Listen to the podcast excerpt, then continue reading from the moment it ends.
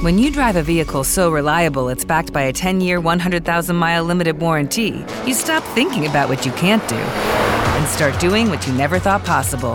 Visit your local Kia dealer today to see what you're capable of in a vehicle that inspires confidence around every corner.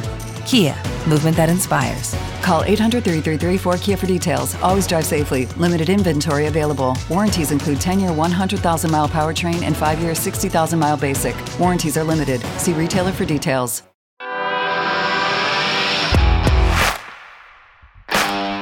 Bienvenido a Esto también es política, el podcast que habla tu mismo idioma, con Mario Girón y Miguel Rodríguez.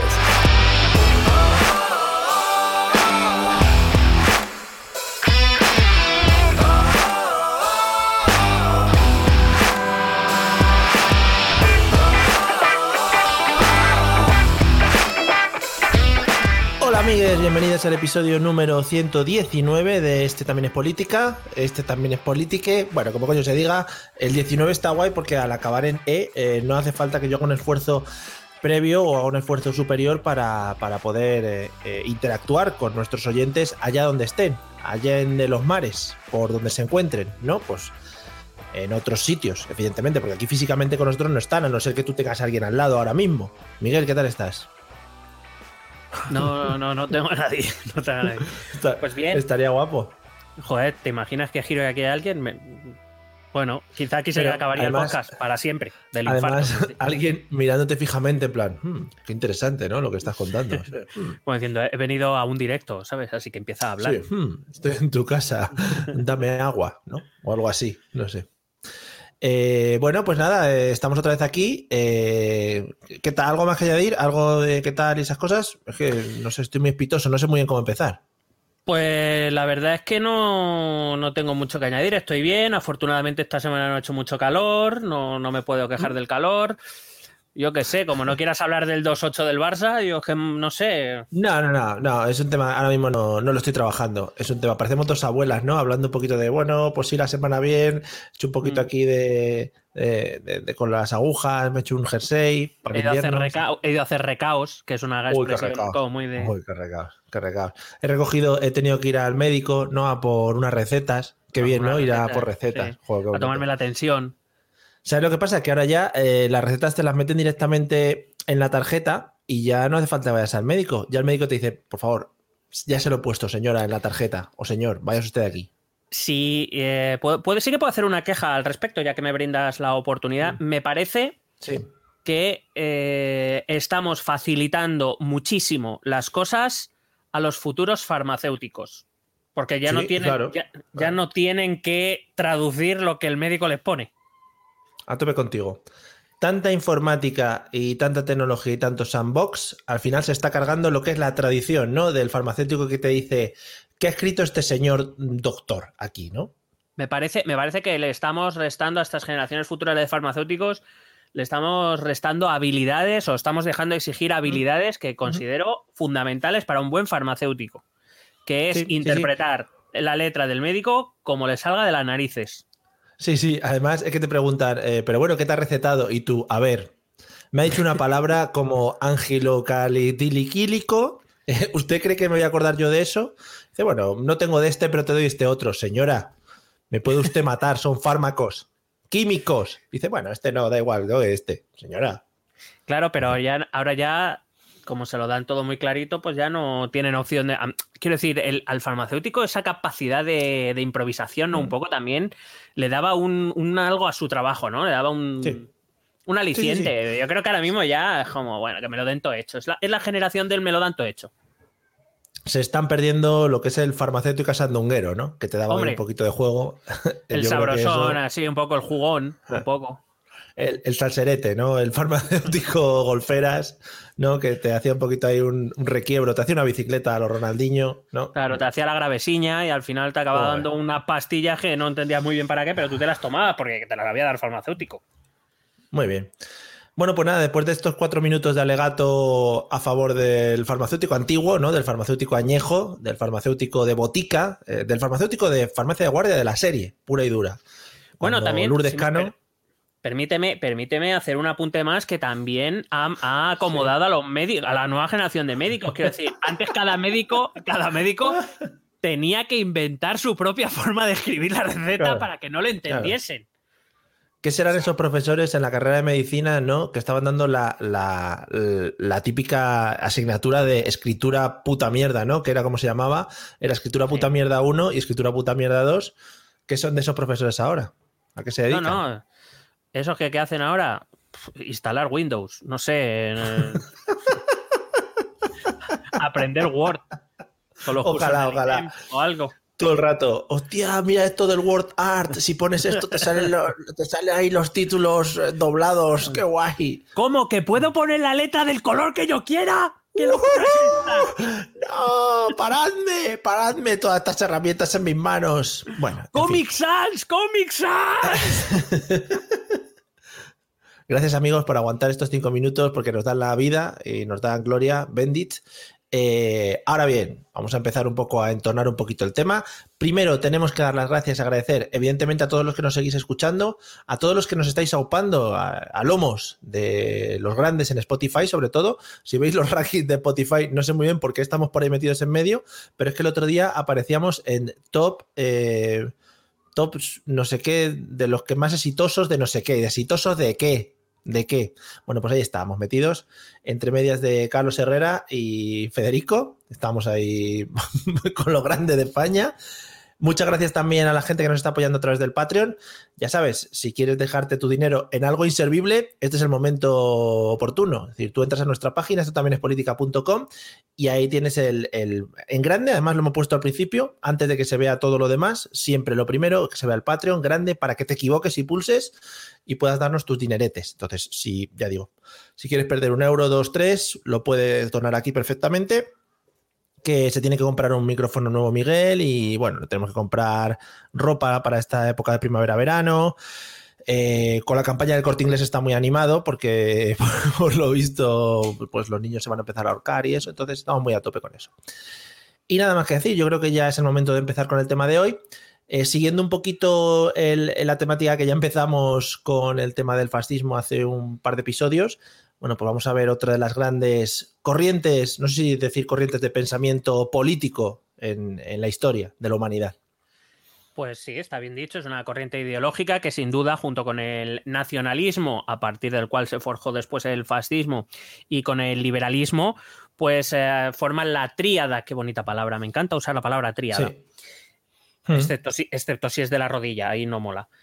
Decía Claro. que eh, esa tríada de ideologías, sobre todo, que van a condicionar la edad contemporánea, la historia contemporánea, el siglo XX sobre todo, y que aún así siguen a, a- a día de hoy siguen siendo eh, parte vertebral de nuestras ideologías políticas.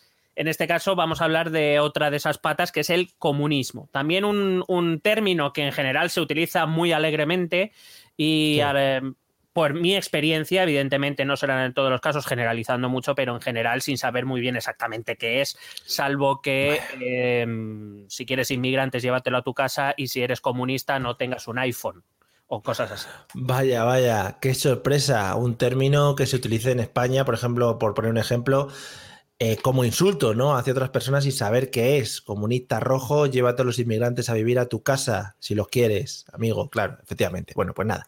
Vamos a intentar destripar un poquito esta corriente ideológica, que te has quedado picueter cuando lo he dicho.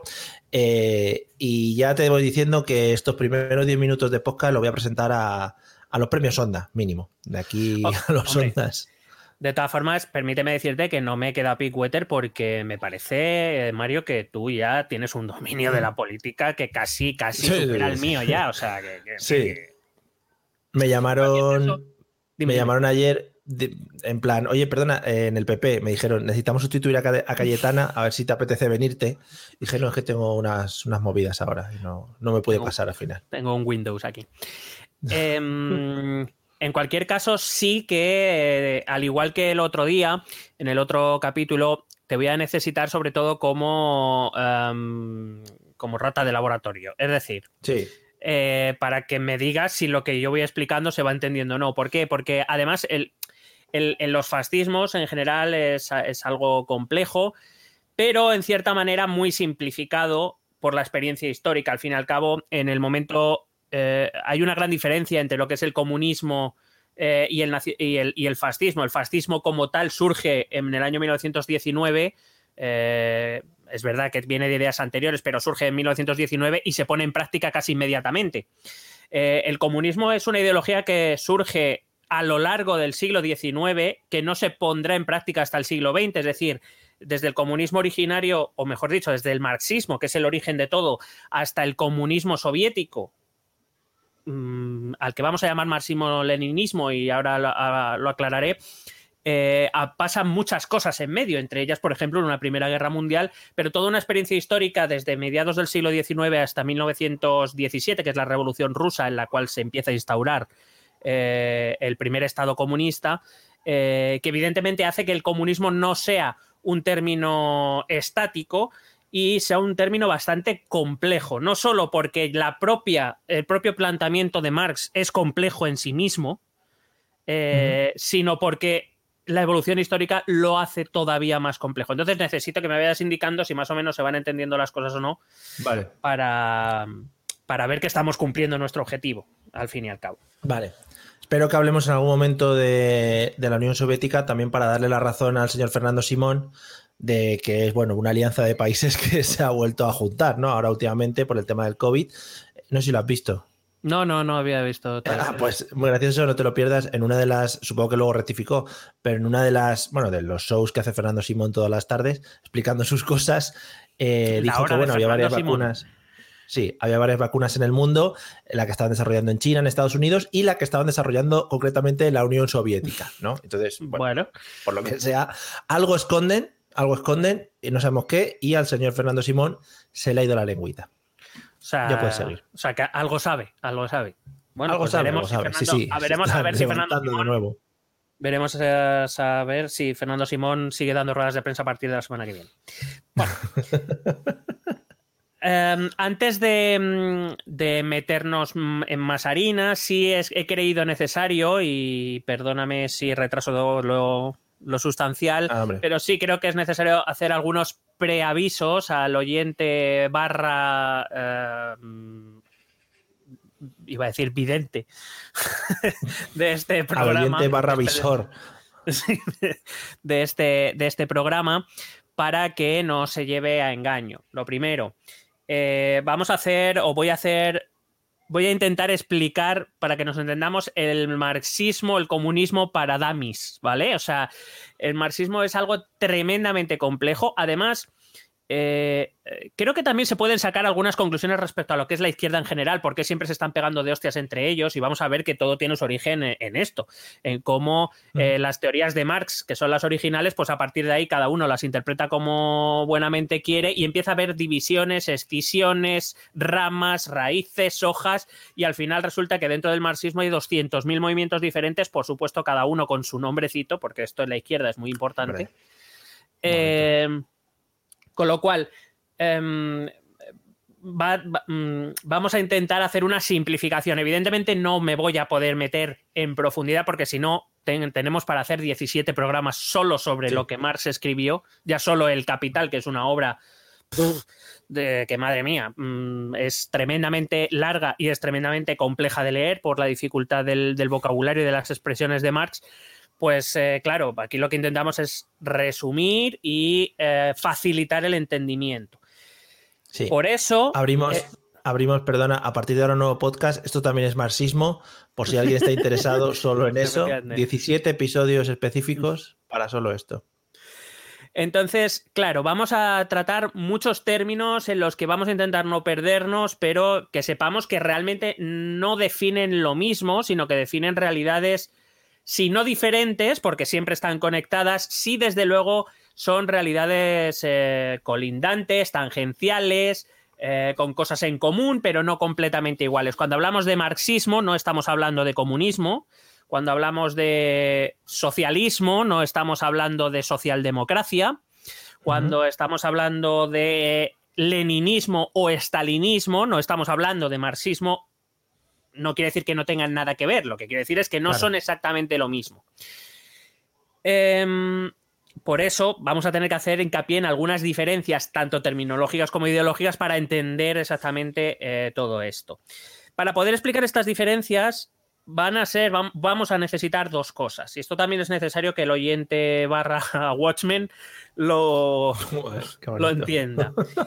Lo primero, tenemos que intentar explicar la base de todo que es el marxismo, que repito, no es comunismo.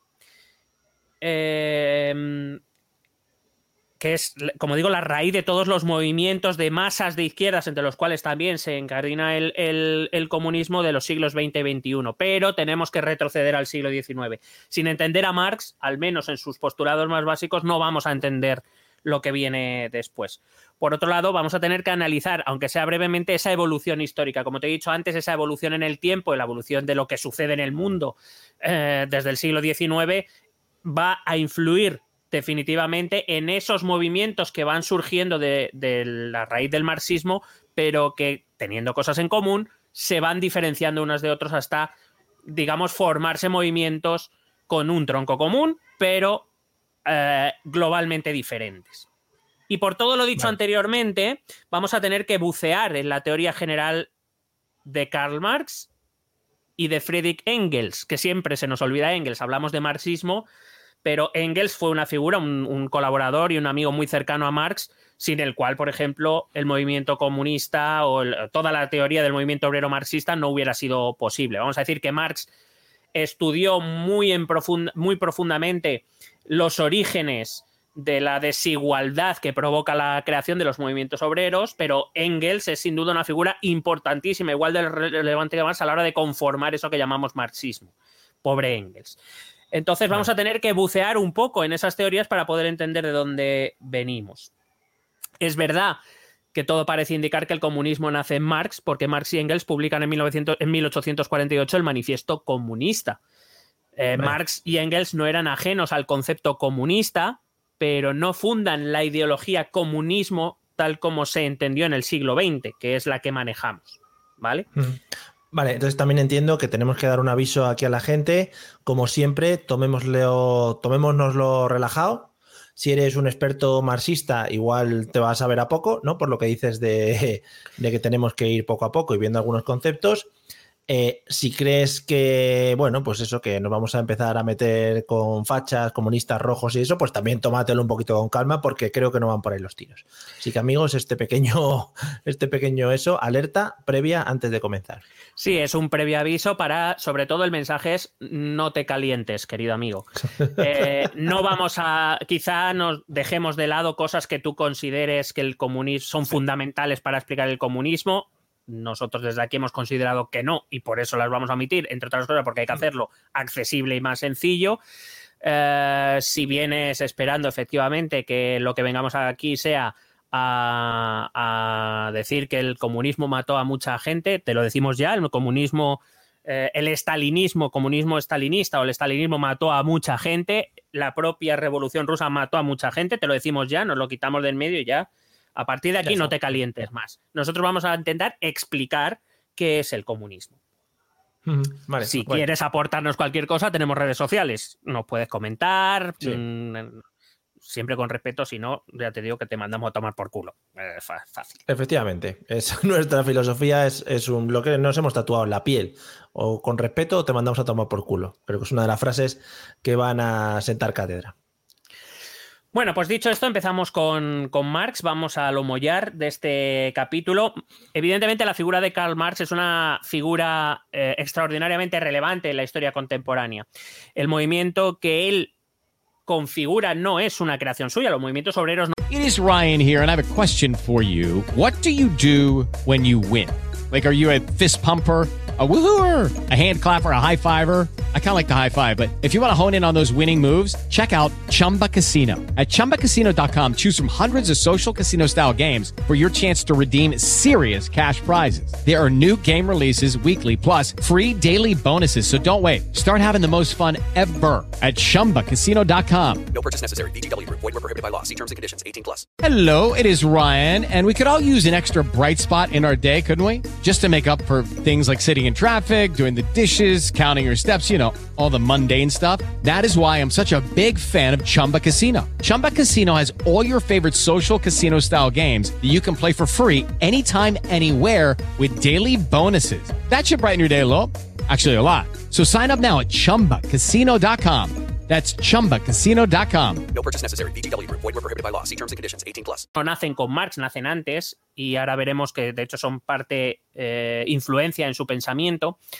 Eh, pero digamos que Marx es el gran organizador del movimiento obrero, eh, al que por cierto se le va a llamar socialismo científico. Socialismo es un término complejo o un término equívoco. Socialismo hasta la Primera Guerra Mundial es sinónimo de marxismo, ¿vale? Cuando nos referimos al socialismo históricamente en este apartado hasta la Primera Guerra Mundial, eh, nos referimos a marxismo, pero su significado a partir de ahí va a cambiar. Socialismo se va a ir convirtiendo poco a poco en socialdemocracia, por eso los partidos que forman la socialdemocracia europea son generalmente partidos socialistas eh, y, digamos, ya están despegados de esa herencia marxista-leninista. Eh, mientras que eh, el comunismo es como se van a llamar a aquellos seguidores de las teorías marxistas más ortodoxos. Pero bueno, esto lo iremos explicando. En cualquier caso, la figura de Marx, esa organización que va a hacer de ese movimiento obrero, eh, sin duda va a ser esencial para entender desde mediados del siglo XIX incluso hasta nuestros días. Los movimientos obreros, las socialdemocracias o incluso la aparición de nuevos partidos de izquierdas eh, de hoy tienen su origen en Marx, en las teorías marxistas. Es decir, la influencia de Marx se, se- se alarga en hasta 170 años. Es decir, no estamos hablando de una ideología débil o de una ideología fina, como llamamos en el capítulo de los populismos. ¿Eso quiere decir que marxismo no puede conllevar populismo? Sí, recordad que cuando hablamos del populismo, el populismo es una manera de, pero necesita una ideología de esas que llamamos gruesas, ideologías más completas, eh, para poder llenarlas. Vale, precisamente lo digo porque Stalin una de las cosas que hizo fue coger cosas del marxismo-leninismo y darle a saco con el populismo para crear un régimen dictatorial y personalista que nada tiene que ver con lo que Marx propuso. Eh, hay que recordar que, por ejemplo, en los sistemas educativos actuales, Marx no solo se estudia en las asignaturas de historia, evidentemente, cuando se estudian movimientos obreros y toda la revolución rusa y todos los movimientos políticos de la historia contemporánea, sino que también se estudia en filosofía. Marx fue eh, un transformador de la filosofía en tanto en cuanto él planteó que el pensamiento hasta ese momento, la filosofía hasta ese momento, había servido para comprender el mundo, explicar el mundo, interpretar el mundo, pero él entendía que la filosofía no debía detenerse ahí, sino que se debía comprender el mundo para transformarlo. Marx es un filósofo cuyas teorías van a ser llevadas a la práctica, cosa que, por ejemplo, teorías sociales y políticas que habían ocurrido anteriormente, como eh, con Aristóteles, la República de Platón, o con el Civitas Dei de, de Santo Tomás o San Agustín, de San Agustín, no se habían llevado a la práctica. Eran teorías, ideales, la utopía de Tomás Moro, incluso casi me atrevería a decir el, el príncipe de Maquiavelo, que sí se llevó a cabo, pero en, en términos de poder, no en términos de ideología completa. La ideología de Marx va a ser llevada a cabo en su complejidad, o se va a intentar llevar a cabo eh, por primera vez. Probablemente las teorías marxistas han sido las más criticadas, las más estudiadas, las más leídas, las más analizadas de los últimos dos, tres siglos. Eh, y precisamente esta multitud de análisis, de lecturas, de interpretaciones han hecho que el mensaje original de Marx se haya perdido, se haya difundido un poco en, la oscuridad. Eh, es decir, entendemos a día de hoy, o mucha gente entiende, que el marxismo es exactamente lo que llevó a cabo la Unión Soviética. Cuidado con esto, porque la Unión Soviética tampoco era un monolito, no fue una. La existencia de la Unión Soviética, que se remonta a 1919 y cae en 1989, es decir, estamos hablando de eh, 70 años de historia. La Unión Soviética de, de 1919 no es la misma que la del 50 ni es la misma que la del 89. Es decir, eh, en la propia Unión Soviética como concepto político va a ir evolucionando en el tiempo. Y, y me atrevería a decir que cuanto más avanzaba en el tiempo, sobre todo a partir de la llegada de Stalin al poder, se va a alejar completamente de los postulados de Marx. Lenin sí estuvo ciertamente apegado a Marx, aunque también va a hacer algunas modificaciones, pero ya a partir de Stalin, evidentemente, en apariencia era un Estado marxista, en la práctica no lo era. Con lo cual, lo que nosotros vamos a intentar empezar a hacer aquí es darle luz al mensaje original de Marx y a partir de a ver cómo evolucionamos hasta el comunismo soviético. Vale. Em, de hecho, hablamos de marxismo cuando nos referimos a las teorías de Marx, hablamos de marxismos o comunismos a todo lo que vino después, que como digo, no siempre son iguales. Vamos a empezar a bucear en Marx em, muy fácil. Bueno, intentaré simplificarlo. Para entender a Marx, primero hay que entender su contexto histórico, su contexto social, su contexto económico. Marx vive eh, el, manifiesto comunista, lo pongo como referencia, se publica en 1848. Marx llevará a cabo eh, en los dos últimos tercios del siglo XIX su labor ideológica, su labor filosófica y su labor de pensamiento. ¿Qué está ocurriendo en el siglo XIX o qué ha ocurrido? La revolución industrial. Esto que todos hemos estudiado en el college no teníamos muy claro para qué servía. Bueno, no, evidentemente no voy a explicar la revolución industrial, pero sí que una de las consecuencias que trae la revolución industrial es, entre otras cosas, la transformación de las monarquías absolutas de ese antiguo régimen del que se hablaba a eh, trae consigo la, la, el ascenso de una clase social, de un estamento llamado burguesía, que se enriquece muchísimo con la revolución industrial y que llega un momento que dice, bueno, yo tengo la pasta, yo genero riqueza, ahora quiero, ¿por qué no puedo participar del poder político? En el sistema anterior a los estados liberales, la burguesía, como no tenía un origen noble ni pertenecía a ningún estamento privilegiado, no tenía derecho a participar del poder político, que era exclusivo del rey, de los nobles y del alto clero. Eh, claro, los burgueses empiezan a decir, vamos a ver, eh, tengo el poder económico. Además, están gestando las ideas liberales, de las cuales podríamos hablar eh, también ampliamente algún día para intentar explicar estas ideas en las cuales la idea básica que va a tomar la burguesía para llevar a cabo su revolución y conseguir el poder político es todos los hombres nacen iguales. Dado que la base social, económica y política del régimen anterior era que dependiendo de qué, en qué familia nacieras, eras una cosa u otra para toda tu puta vida. Y daba igual si eras yeah. muy talentoso, si eres muy trabajador, si... daba igual. Si tú nacías noble, morirías siendo noble. Si tú nacías campesino, morirías siendo una mierda, básicamente. Uh -huh. ¿Qué ocurre? Que esta burguesía que tiene el dinero, que además ve como las monarquías cada vez necesitan más de su dinero, porque las monarquías eh, absolutas se van eh, desgastando en guerras, pues tienen poca capacidad de generar recursos, ven que hay una clase que se está enriqueciendo con esta revolución industrial. Y a partir de ahí surgen las llamadas revoluciones liberales, de las cuales la más importante a efectos europeos será la Revolución Francesa, será la primera y la más importante, la que marque el camino, aunque sabemos que no duró demasiado. Esta revolución industrial, como digo, hace que la burguesía por primera vez llegue al poder. Pero claro, el nuevo sistema, tanto político como económico, también hace surgir a una nueva clase social. Claro, en el nuevo sistema, que evidentemente han conseguido los burgueses, tu posición social ya no depende de tu nacimiento, sino que depende de los monises que tengas. ¿Vale? Uh -huh. ¿Qué ocurre?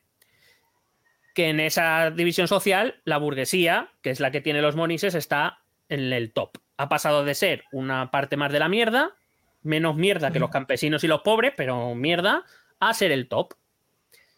¿Qué pasa? Que esta revolución industrial trae una nueva clase social, a la que Marx va a llamar, bueno, no, creo que no es Marx el primero que lo dice, pero bueno, Marx recoge el término, que es el proletariado. Seguro que esta, este palabra nos, nos suena de algo. Sí. El proletariado no es otra cosa que el trabajador industrial. Una clase social que antes no existía porque no había industria, viene la revolución industrial y el trabajador industrial pasa a engrosar esa empieza a engrosar una cada vez mayor masa de gente que trabaja por unos sueldos de mierda. ¿Por qué? Sí. Porque el, el, la revolución industrial, el capitalismo del siglo XIX es un capitalismo completamente salvaje. Ahí no hay reglas, no hay leyes, no está limitado. Ahí eh, el empresario ofrece un salario de mierda al trabajador y si quieres lo coges y si no ya habrá otro que quiera trabajar porque la mano de obra es abundante y los trabajos son escasos. El salario, el salario se rige por la oferta y la demanda. Hay mucha mano de obra, mucha gente pobre. La revolución industrial hace que se necesiten menos personas en el campo, la maquinaria, eh, las cosechadoras, eh, todas estas cosas que aparecen con la revolución industrial, toda la maquinaria hace que ahora en el campo, para hacer lo mismo, se necesiten menos gente. ¿Dónde va esa gente a buscar trabajo? A las fábricas. Con lo cual hay mucha mano de obra disponible, los salarios son muy bajos. ¿Qué te iba a decir? Perdona. Eh, supongo que la capacidad de avanzar por parte del proletariado y llegar a un punto en el que esté a la misma altura que la burguesía por méritos propios o por, por acumulación de dinero era muy, muy complicada, ¿no? También porque al burgués es algo que no le interesa, el tener, digamos, más competencia a la hora de, de estar en ese top que comentabas antes. Bueno, esto es una de las críticas que hace todo el movimiento obrero, no solo Marx. De hecho, esta crítica ya viene desde antes a este nuevo sistema burgués capitalista. Y es que, claro, eh, teóricamente, eh, teóricamente, todos los hombres nacen iguales. Teóricamente, todos los hombres son iguales ante la ley. Cuando digo hombres, me refiero en general a los hombres, pero porque en la época las mujeres ocupaban otra posición social que nada tenía que ver con esto. Todos los hombres son iguales ante la ley y, por supuesto, eh, la riqueza mide el mérito de cada persona. Es decir, si tú eres rico es, por- es porque te lo mereces, eh, si tú eres pobre es porque no te lo mereces, o sea, porque te lo mereces también, mejor dicho. Es decir, Sí. si tú e- tienes talento, eres trabajador y tal, tú conseguirás llegar arriba del todo. Eso es lo que dice la teoría, una teoría que sigue funcionando a día de hoy. Eh, la realidad es que eso era imposible. Eh, un, proletario, un trabajador obrero, cobraba lo justo, si es que cobraba lo justo, porque no eran pocos los casos en los que tenía que trabajar la familia entera, la mujer o lo- incluso los niños, para poder alcanzar un sueldo que les permitiera vivir, sobrevivir, sin más. Con lo cual es como, mm, sí, sí, aquí puede llegar a rico quien se le ocurre y tal, pero luego la realidad no, no fue así. Eh, de hecho, Marx criticará profundamente la- las herencias. Es decir, uno de sus escritos dice que las herencias deben desaparecer y que cuando alguien muera, sus riquezas deben pertenecer precisamente, deben pasar a lo público, dejar que sea privado. ¿Por qué? Porque eh, el hijo de un rico tiene una posición de partida muy diferente al hijo de un proletario, con lo cual ya no, los hombres ya no son iguales. No nacen iguales, como, como decían las teorías eh, liberales que habían surgido en el siglo XVIII y sobre las que se asentaba el Estado liberal. Con lo cual, nace esa masa llamada proletariado que desde luego vive en condiciones ínfimas. Eh, los campesinos que viven en el campo tampoco es que vivan en situación mejor, ellos siguen en su situación de mierda. Eh, y además es que eh, la necesidad de, mm, de dinero había hecho que muchos nobles vendieran grandes parcelas de tierra a muchos burgueses. Es decir, los burgueses no solo eran los empresarios de las industrias, que además se fueron haciendo cada vez más ricos, sino que además se fueron convirtiendo en grandes terratenientes y controlaban tanto la ciudad como el campo. Con lo cual, lo que eh, empieza a ver el origen del movimiento obrero es, bueno, en realidad hemos cambiado de unas élites que eran decididas por nacimiento a otras élites que se deciden por el dinero, pero aquí más o menos todo sigue igual. No sé si eh, este contexto de revolución, este contexto histórico más o menos ha entendido bien. Vale. Por Sí, otra, Perfectamente. por otra parte, hay un contexto filosófico, no me voy a enrollar mucho, lo prometo, que también va a influir a Marx, a Marx, pero que es necesario entenderlo para ver por dónde va a tirar Marx. A Marx le van a influir principalmente tres, eh, tres movimientos filosóficos. El primero, los economistas clásicos. El capitalismo, el liberalismo económico como tal, había surgido en el siglo XVIII, unos, unas décadas antes de que Marx empezara a idear, eh, y en paralelo a la revolución industrial. Sobre todo el más conocido, sabemos que es Adam Smith, el gran creador y fundador del capitalismo, con su libro La riqueza de las naciones, pero hubo otros como David Ricardo. De esta- este liberalismo económico, repito, no voy a extenderme, sí que dice una cosa.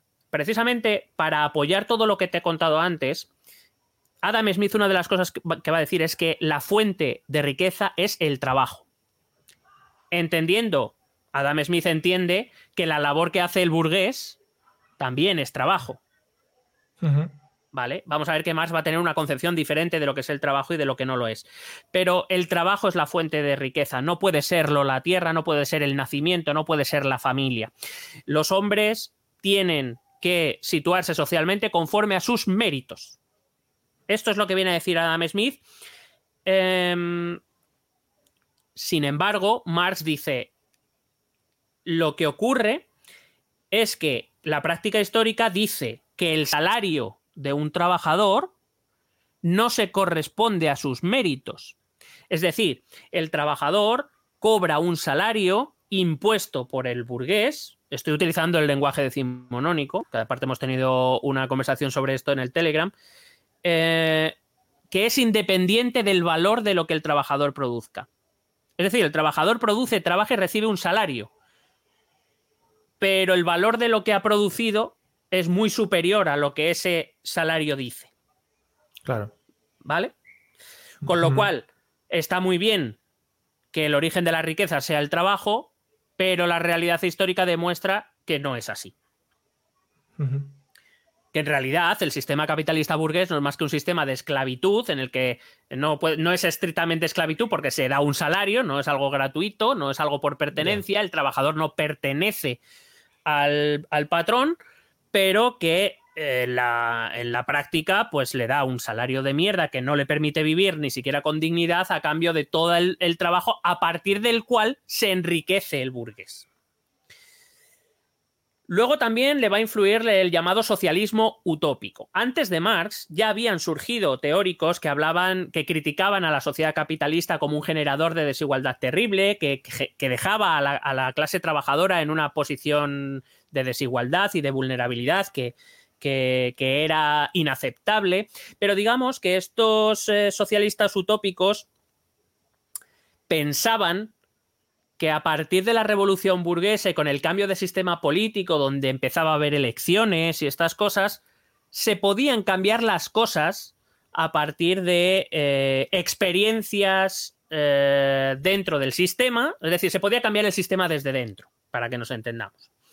Eh, propusieron varias experiencias que creían que al demostrar su funcionamiento los burgueses accederían a trasplantarlas en otros estados y en otras comunidades con el fin de mejorar la situación de los burgueses. Claro, Marx va a decir, es cierto, toda la crítica que hacéis al capitalismo sobre la generador de desigualdad, etcétera, etcétera, de la mala situación del proletariado, es cierta. Ahora bien, lo que proponéis no va a ningún lado. Es más, creo que en algún momento los llama ingenuos por pensar que el sistema va a permitir, el sistema burgués va a permitir que el proletariado mejore su situación eh, que evidentemente tendrá que ir en detrimento de la situación de algunos burgueses que se están enriqueciendo mucho. Es decir, muy bien la crítica, la propuesta de reforma es desde luego no va a ir a ninguna parte y si ese es el camino para transformar la realidad, la de los socialistas utópicos no va a ser la buena. Vale, Dime. una cosita. Eh, no sé si eh, estas ideas que comentas antes que influyeron a Marx, eh, no sé, mm, a ver cómo te lo planteo.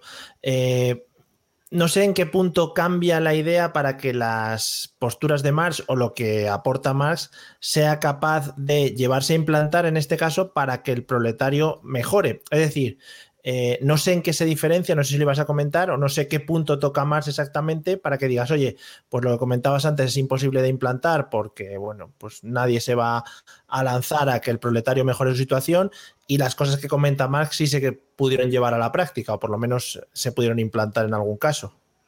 Porque Marx no quiere cambiar el capitalismo desde dentro, sino que quiere destruirlo desde fuera para poder implantar un sistema nuevo. Es decir, Vale. lo que Marx dice es un sistema como el liberal burgués, el sistema capitalista, que está concebido por y para Hello, it is Ryan, and we could all use an extra bright spot in our day, couldn't we? Just to make up for things like sitting in traffic, doing the dishes, counting your steps, you know, all the mundane stuff. That is why I'm such a big fan of Chumba Casino. Chumba Casino has all your favorite social casino style games that you can play for free anytime, anywhere with daily bonuses. That should brighten your day a little. Actually, a lot. So sign up now at chumbacasino.com. That's chumbacasino.com. No purchase necessary. VGW Group. Void were prohibited by law. See terms and conditions. 18 plus. Lucky Land Casino asking people what's the weirdest place you've gotten lucky? Lucky? In line at the deli, I guess? Aha, in my dentist's office. More than once, actually. Do I have to say? Yes, you do. In the car before my kids' PTA meeting. Really? Yes. Excuse me, what's the weirdest place you've gotten lucky? I never win and tell. Well, there you have it. You can get lucky anywhere playing at LuckyLandSlots.com. Play for free right now. Are you feeling lucky? No purchase necessary. Void where prohibited by law. 18 plus. Terms and conditions apply. See website for details. para los, para los burgueses no va a abandonar sus privilegios para dejar que otros adquieran, es decir, para que otros, los trabajadores, adquieran ciertos privilegios, los burgueses tendrán que perder algunos privilegios. Y eso no va a ocurrir, dice Marx.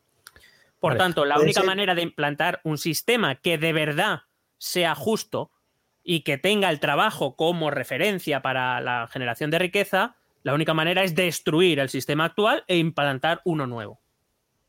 Vale, puede ser entonces que las corrientes filosóficas anteriores o las corrientes ideológicas anteriores estuviesen muy apegadas al mundo burgués, es decir, lo que comentabas antes, no es lo mismo que yo llegue a un burgués y le diga, oye, mira, que voy a hacer unas cosas para que ya no seas tan rico y ayudar a este proletario a que sí pueda hacerlo. Claro, el tío dirá, oye, pues mira, eh, yo tengo este dinero, quiero seguir manteniéndolo y encima quiero tener mucho más. Eh, ya digo, no sé si esas corrientes filosóficas estaban muy, muy apegadas a ese grupo de, de personas o, no. El socialismo utópico es, es hecho principalmente por, por, eh, gente proveniente de la burguesía. Voy a explicar esto un poco rápidamente. El liberalismo económico, los economistas clásicos que te he comentado antes, como Adam Smith, eh, son, eh, por decirlo de algún modo, son los que soportan las teorías del nuevo Estado liberal burgués, las ideas de la ilustración entre las cuales se encuadra el liberalismo económico, pero no solo, también eh, esa, búsqueda de la libertad del hombre que el sistema anterior no le dejaba tener, eh, tiene mucho que ver con la ilustración y se buscaba en esa ideología que a través de la ilustración se tenía que hacer llegar educación a todo el mundo para que todos los hombres fuésemos libres. La realidad es que la educación a la educación solo accedían quien, quien podía acceder, es decir, la nobleza en su momento y los burgueses que tenían el dinero para hacerlo después. ¿Qué pasa? Que casi todas las referencias ideológicas que van a surgir desde el siglo XVIII están hechas por burgueses. Incluso con burgueses que quieren modificarla para mejorar la vida, que es el caso de estos socialistas utópicos. Son burgueses que quieren mejorar la vida de los más desafortunados. Pero evidentemente es que son burgueses. Porque la inmensa mayoría de la gente durante a principios del siglo XIX no sabe ni leer ni escribir, ni tiene ningún Claro. interés, porque su vida es trabajar para sobrevivir. No tiene ningún otro interés. Entonces, eh, claro, estamos bien. El, el, eh, eh, esa ilustración que venía a educar a todos los seres humanos para que todos fuésemos libres, actuásemos en conciencia y creásemos esos estados ilustrados. La realidad es que la educación es verdad que es en el siglo XIX cuando se empieza a llegar la educación más básica a las clases más bajas, eh, pero ni tienen tiempo para pensar ni es algo que les preocupe porque una de las cosas que dice la economía, la teoría económica, cualquier teoría económica que se basa en básicamente cubrir necesidades, es que primero las necesidades vitales y luego ya las otras. Es decir. pensar me parece de puta madre siempre y cuando yo tenga para comer, tenga para vestirme y tenga para dormir. Eh, Sí. Esa, es la, esa es la cuestión. ¿Qué pasaba? Que buena parte de la población, eh, eh, estamos hablando restringiéndonos a Europa porque era donde estaban ocurriendo los cambios, eh, buena parte de la, de la población europea bastante tenía con levantarse por la mañana y trabajar de sol a sol para llevar un sueldo mísero con el que comer sopa y que se hacía con el mismo hueso siete veces, el mismo hueso remojado Sí. en agua 17 veces para poder comer algo. ¿Vale? Pero entonces, el contexto, el contexto personal de Marx es totalmente diferente. Es decir, venía de otra clase social o también burguesía, pero con otros términos. Perdón, puedes repetir, es que se me ha entrecortado. Sí, perdona, que si el contexto personal de Marx era diferente en este caso, que si no venía directamente de la burguesía o venía de otros eh, de otro grupo social diferente. No, Marx tenía un contexto burgués, de hecho, eh, él, él es de familia judía, y ya con eso ya te voy diciendo bastante. Eh, pero, eh, pero digamos que Marx no tiene una intención nueva, es decir, no es el primer burgués o de origen burgués que eh, quiere mejorar la vida de, los más desfavorecidos. Es el primero que dice que con este sistema no se va a lograr. Desde dentro, desde luego que no. Ni siquiera con la mejor intención de algunos burgueses, que desde luego ni siquiera son ni la mayoría ni los más. eh, ni los, los que más monises tienen. Eh, entonces, decía que Marx, eh, claro, él, recibe una, él tiene una educación, él, eh, viene de una familia judía, es decir, tiene recursos para recibir una educación, que no es lo que ocurre con la inmensa mayoría del proletariado, igual que le ocurre a los socialistas eh, utópicos. Lo que Marx dice es que, lo que las críticas que hacen los socialistas utópicos son correctas. Lo que hacen mal es plantear la manera de cambiar las cosas. Marx dice que mientras existe un sistema hecho por burgueses para burgueses, no va a cambiar nada. Eh, sino que hay que destruirlo. Bueno, hay que destruirlo conforme a otra, a otra cuestión que voy a tratar ahora. Eh, la tercera influencia que va a tener Karl Marx va a ser la de otro filósofo alemán, que va a ser la de Hegel. No voy a explicar Hegel primero porque hay cosas que no entiendo ni yo. Y es un filósofo bastante complejo, es bastante rupturista, eh, conforme a la tradición, sobre todo especialmente a lo que Kant, el gran filósofo del siglo XVIII, había dejado. Pero sí de él va, le van a influenciar sobre todo dos cosas. La primera es la llamada lucha de contrarios. Eh, Hegel decía que la evolución de las cosas surgía porque existían contrarios que entraban en una especie de lucha y de la resolución de esa lucha surgía algo nuevo y eso era, por decirlo de algún modo, eso era el progreso, la evolución o el desarrollo de algo. Él, de hecho, lo aplica a los propios seres humanos, donde nos dice que nosotros, desde que somos niños hasta que nos morimos, vamos evolucionando precisamente porque partimos de unas ideas, tenemos una, una herencia, que es lo que aprendemos en casa o en la escuela, pero que a lo largo de nuestra vida eh, nos vamos encontrando con contradicciones, con cosas que, eh, digamos, ponen en jaque lo que nosotros creíamos como verdadero. Entonces, eh, cuando nos encontramos ante estas, em, estas luchas, estas disyuntivas, tenemos que resolverlo de alguna manera, tomando posición por una, por otra, por términos medios, etcétera, etcétera. Y de esta lucha de contrarios surge eh, surge esa, esa, nueva situación a lo que podemos llamar progreso, desarrollo o evolución. Marx va a tomar esta idea para explicar la historia, para explicar por qué el mundo capitalista de su tiempo ha llegado a ser como es y cómo eh, se va a dispone o cómo plantea superarlo. Eh, pero también va a tomar otra idea de Hegel, aunque en este caso la va a rebatir. Eh, Hegel decía que existían dos realidades, lo racional y lo material, por decirlo de algún modo, la realidad y lo, y lo racional. Eh, pero para Hegel, ese dualismo decía que lo material no es otra cosa que una proyección de la idea. Para que nos entendamos y hacerlo muy fácil, primero viene la idea y después eso se refleja en algo material. Marx está de acuerdo en que existe esa dualidad, pero no en ese orden, sino que primero viene lo material y después viene la idea. Esa idea que, eh, por decirlo de algún modo, eh, justifica la realidad material que es previa.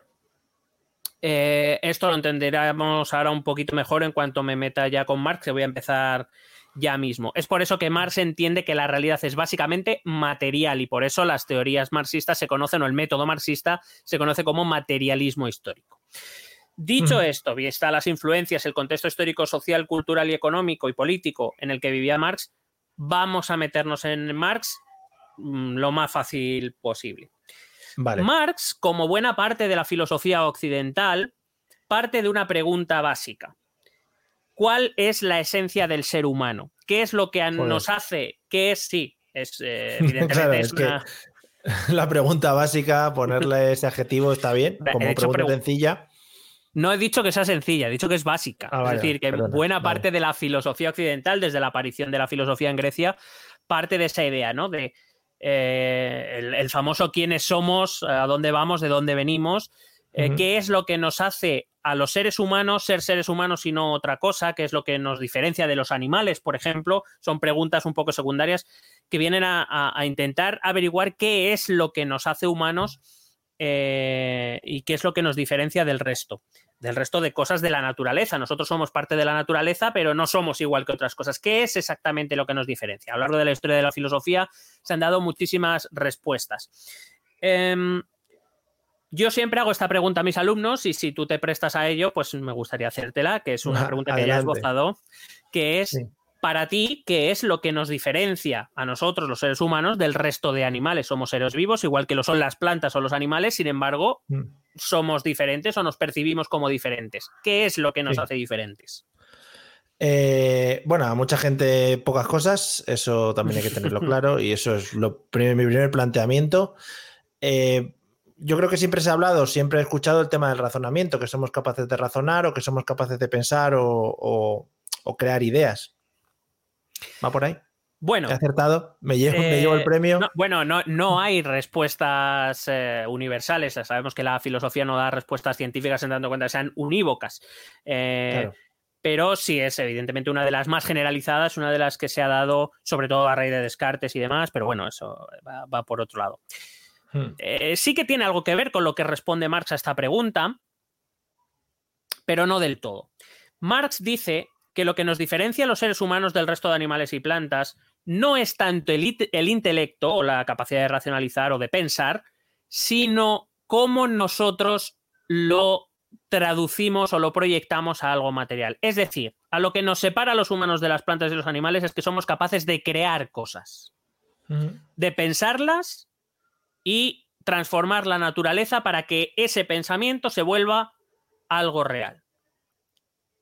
Traducción al pensamiento marxista. Lo que diferencia al ser humano del resto de animales y plantas es nuestra, capa- es nuestra capacidad de trabajar. Nosotros somos capaces de crear cosas nuevas a partir de las ya existentes. Eh, es decir, a raíz de un tronco de madera somos capaces de crear una silla. Hay que tener muy en cuenta que el contexto en el que trabaja Marx no es el actual, es decir, Marx está en un contexto en el que eh, la inmensa mayoría del trabajo es manual. No- a pesar de que hay máquinas, pero las máquinas están controladas por gente, siguen necesitando una cantidad ingente de trabajadores. No es ahora que apretas un botón y ya la máquina lo hace todo. Esto no ocurría en el siglo XIX. Con lo cual, el trabajo manual, el trabajo de creación, es lo que nos diferencia para Marx de los animales y las plantas. A esta capacidad de creación Marx lo llama el trabajo y lo vincula al hecho de que nosotros, los seres humanos, somos seres sociales, es decir, nosotros no podemos desarrollarnos como individuos si, si no es dentro de una comunidad, ¿vale? Es decir, no somos individuos, sino que nosotros somos lo que somos y nos desarrollamos como nos desarrollamos porque pertenecemos a una comunidad, a una sociedad, eh, y establece que esa esencia, como decía Hegel, no es estática. Para que nos entendamos, cuando nosotros tenemos dos años o tres años y nos dan unas pinturas, dibujamos lo que dibujamos. Que es básicamente hacemos así y poco más. Sí. A lo largo del tiempo, nosotros perfeccio- vamos perfeccionando nuestra técnica de dibujo. Sobre todo aquellos que tienen talento. Yo no, pero. Sí. No, yo tampoco, yo tampoco. No he perfeccionado nunca eso en mi Claro. vida. Claro, pero bueno, es para que nos entendamos. ¿Qué es lo que hace que nosotros nos perfeccionemos? Marx dice que una de las cuestiones fundamentales es porque vivimos en sociedad y porque esa sociedad nos permite mejorar, nos da las herramientas para mejorar en todos los aspectos. Te he puesto el, el ejemplo del dibujo, pero en, en cualquier aspecto y especialmente en el trabajo. Seguramente eh, tú que das clases, seguramente, o nosotros mismos en este podcast, eh, podemos decir que si comparamos lo- como hacemos los podcasts ahora a como lo hacíamos al principio, inevitablemente hemos progresado. Pero nuestra evolución en el podcast o de cómo hacemos los podcasts no tendría sentido si no viviésemos en una sociedad que escucha nuestros podcasts. ¿Qué sentido tiene? Ninguno. Claro. Ahora tenemos más problemas técnicos, más problemas tecnológicos de antes por fliparnos, también hay Por- que decirlo. Por el 5G. Claro, por los chises. Vale, entonces, Marx dice, el trabajo es lo que nos diferencia, nuestra capacidad de creación, eh, y el ser humano, por tanto, es un ser inacabado, es un ser que se va perfeccionando a lo largo de la vida, y ahí es donde entra la dimensión temporal o la dimensión histórica del ser humano. El ser humano eh, nace con un legado histórico, es decir, cuando nosotros nos dan eh, cuando nosotros empezamos un podcast es porque el legado histórico de la comunidad en la que vivimos nos ha facilitado los medios para empezar un podcast. Y a partir de ahí nosotros intentamos mejorar lo que heredamos para intentar hacer algo mejor. Y, y los que vendrán detrás de nosotros, que no es difícil, intentarán mejorar lo que reciban. ¿Vale? Esa es un poco la idea. Es decir, la evolución del ser humano es una evolución histórica y por tanto Marx dice que para poder entender en qué situación se encontraba el proletariado para después ponerle proponer solución, hay que entender cuál es la, cuál ha sido la historia del ser humano. Vale, esto, no sé, perdona un momentito. Eh, habla del pasado para recoger esta evolución histórica, pero ¿cómo plantea el tema del futuro? Porque tampoco es, no es una cosa que tú sepas, no sabes hacia dónde van a ir las cosas. No sé si es la teoría propiamente la que va a preparar el futuro para que esto sea mejor. No, según Marx, en la historia encontramos cuál es la evolución humana desde su aparición en la Tierra, y su formación en pequeñas sociedades, hasta el capitalismo. Recordad que Marx no pudo estudiar la historia del año 2000 porque ya no vive, por lo que fue. Sí, por lo que sea. Entonces, eh, lo que va a hacer Marx es, vamos a estudiar la historia del ser humano de las, como, como sociedades desde su creación hasta, 18, hasta el siglo XIX, que es cuando él vivía. Si entendemos esa evolución, dice Marx, podremos prever hacia dónde se dirige. Hostia, ya. ¿Vale? Eso es lo que dice Marx. Yo no digo que esté de acuerdo, digo lo que es lo que dice Marx. Vale. Además, hay que recordar que Marx vive eh, después de la creación de esa ilustración que, se- que venía supuestamente a crear hombres libres, cultos, cultivados, educados. Y Marx se da cuenta que la realidad está muy lejos por lo que te he dicho antes, ¿no? La gente bastante tenía con sobrevivir como para encima educarse o preocuparse por esas cosas que desde luego no le daban de, de comer. Por tanto, si ese hombre libre no existe, dice Marx, el y aquí viene otro de los palabrejos de Marx, que seguro habéis oído los que tengáis interés por el marxismo, él dice, el, hom- el hombre en esencia es libre. Si el hombre no es libre, significa que está alienado. La Hostia. alienación de Marx. ¿Qué significa alienado? Para que lo entendamos. Alienar a un ser humano significa quitarle lo que le hace humano. Joder. ¿Vale? Dado que Marx había dicho que la esencia del hombre es el trabajo, es lo que le hace ser humano y no otra cosa, eh, lo que se va a preguntar es, ¿está el hombre del siglo XIX alienado? Es decir, ¿se le ha quitado lo que le hace esencialmente humano? Y su respuesta va a ser sí. Y ahora te voy a explicar el porqué. Vale. Bueno. Flipa cómo están, cómo estarían las cabezas de estos tíos todo el rato ahí, que si me alieno, que yo he dicho esto en otra ocasión, ahora tengo que cuadrarlo todo, ¿no? Para que encaje, para Sí. que no me llamen locatis. Bueno, la alienación también es un concepto que no es originario de Marx, de hecho Hegel ya lo Sí. utiliza, pero digamos el, el concepto alienación que se utiliza de hoy en el ámbito más académico, quizás es donde más se utiliza, eh, es, el, es el marxista.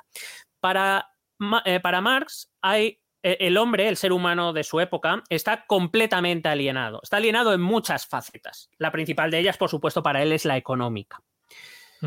¿Por qué? Porque habíamos dicho que la única vía de realización del hombre es el trabajo. Es lo que le hace ser humano, es lo que es su esencia. De hecho, eh, eh, Marx denomina al hombre homo faber, es decir, el hombre empieza a ser hombre cuando empieza a crear cosas, a fabricar y crear cosas. Eh, es evidentemente, em, para que nos entendamos, cuando nosotros hacemos un. Vuelvo al dibujo. Cuando nosotros hacemos un dibujo, es una creación nuestra. Es decir, tiene parte de nosotros. Es algo que nosotros hemos proyectado en un papel, en un lienzo, donde sea. Por tanto, eso que hemos creado, ese fruto, ese producto de nuestro trabajo, nos pertenece porque ahí va una parte de nuestra esencia. ¿Qué ocurre en el sistema capitalista, según Marx? Que esa obra de trabajo, esa pieza de trabajo, nos la quita el burgués. Claro. Se la Lucky Land Casino asking people what's the weirdest place you've gotten lucky? Lucky? In line at the deli, I guess? Aha, in my dentist's office. More than once, actually. Do I have to say? Yes, you do. In the car before my kids' PTA meeting. Really? Yes. Excuse me, what's the weirdest place you've gotten lucky? I never win and tell. Well, there you have it. You can get lucky anywhere playing at LuckyLandSlots.com. Play for free right now. Are you feeling lucky? No purchase necessary. Void where prohibited by law. 18 plus. Terms and conditions apply. See website for details. Step into the world of power, loyalty, and luck. I'm gonna make him an offer he can't refuse. With family, cannolis, and spins mean everything. Now, you wanna get mixed up in the family business. Introducing The Godfather at ChumbaCasino.com. Test your luck in the shadowy world of The Godfather slot. Someday, I will call upon you to do a service for me. Play The Godfather now at ChumbaCasino.com. Welcome to the family. VGW Group. No purchase necessary. Void where prohibited by law. See terms and conditions. 18 plus. propia, con lo cual nos está quitando lo que nos hace humanos, que es nuestro trabajo, Sí, sí, sí. ¿vale? Eh, por tanto, el trabajador queda alienado por el burgués, queda desposeído de algo que le pertenece porque es suyo. Y por tanto, está deshumanizado. El factor trabajo deja de ser algo humano, el trabajo deja de ser algo humano para ser una mercancía más con la que comerciar. Por eso te decía antes, se encuentra una sociedad en la que el proletario trabaja por lo que le da el burgués porque se rige por la oferta y la demanda. Es una mercancía más. Este es el tipo fundamental de alienación de Marx, que no es la única, ahora te repaso brevemente las otras, pero esta es la base o una de las bases de la una de las patas de la teoría de Marx. El burgués, el capitalismo permite que la inmensa mayoría de seres humanos estén deshumanizados porque los burgueses les quitan el fruto de su trabajo. Para Marx también existe una alienación social. ¿En qué consiste? Eh, el capitalismo ha creado la sociedad de clases, esa que te he dicho, en la cual tu posición social se basa en la cantidad de riqueza que tienes. Claro, eh, una, una sociedad de clases implica que no hay igualdad. Los hombres no somos iguales. Hay unos que tienen más y son mejores y hay unos que tienen menos y son peores. Con lo cual, Marx establece que eh, se le ha quitado esa igualdad eh, o ese derecho a la igualdad que tienen todos los hombres de nacimiento, porque, como te he dicho antes, el hijo de un burgués no nace con las mismas oportunidades que el hijo de un proletario. ¿Qué ocurre? Eh, Marx entiende que esta fase, la del capitalismo, y es ahí donde te decía lo de la historia, entiende que esto es una fase más de la historia de la humanidad. Toda la historia de la humanidad los hombres se han dividido entre los opresores, es decir, los que detentaban el poder, y los oprimidos, aquellos que no lo tenían. ¿Y quién decidía quién estaba en el puesto de poder? Dice Marx, quienes poseían los medios de producción. Es decir, quien tenía la riqueza, los medios para crear más riqueza, tierra, trabajo y capital, que son tradicionalmente los factores productivos que Marx eh, dijo. Es decir, eh, lo que dice es que a lo largo de la humanidad ha habido una evolución.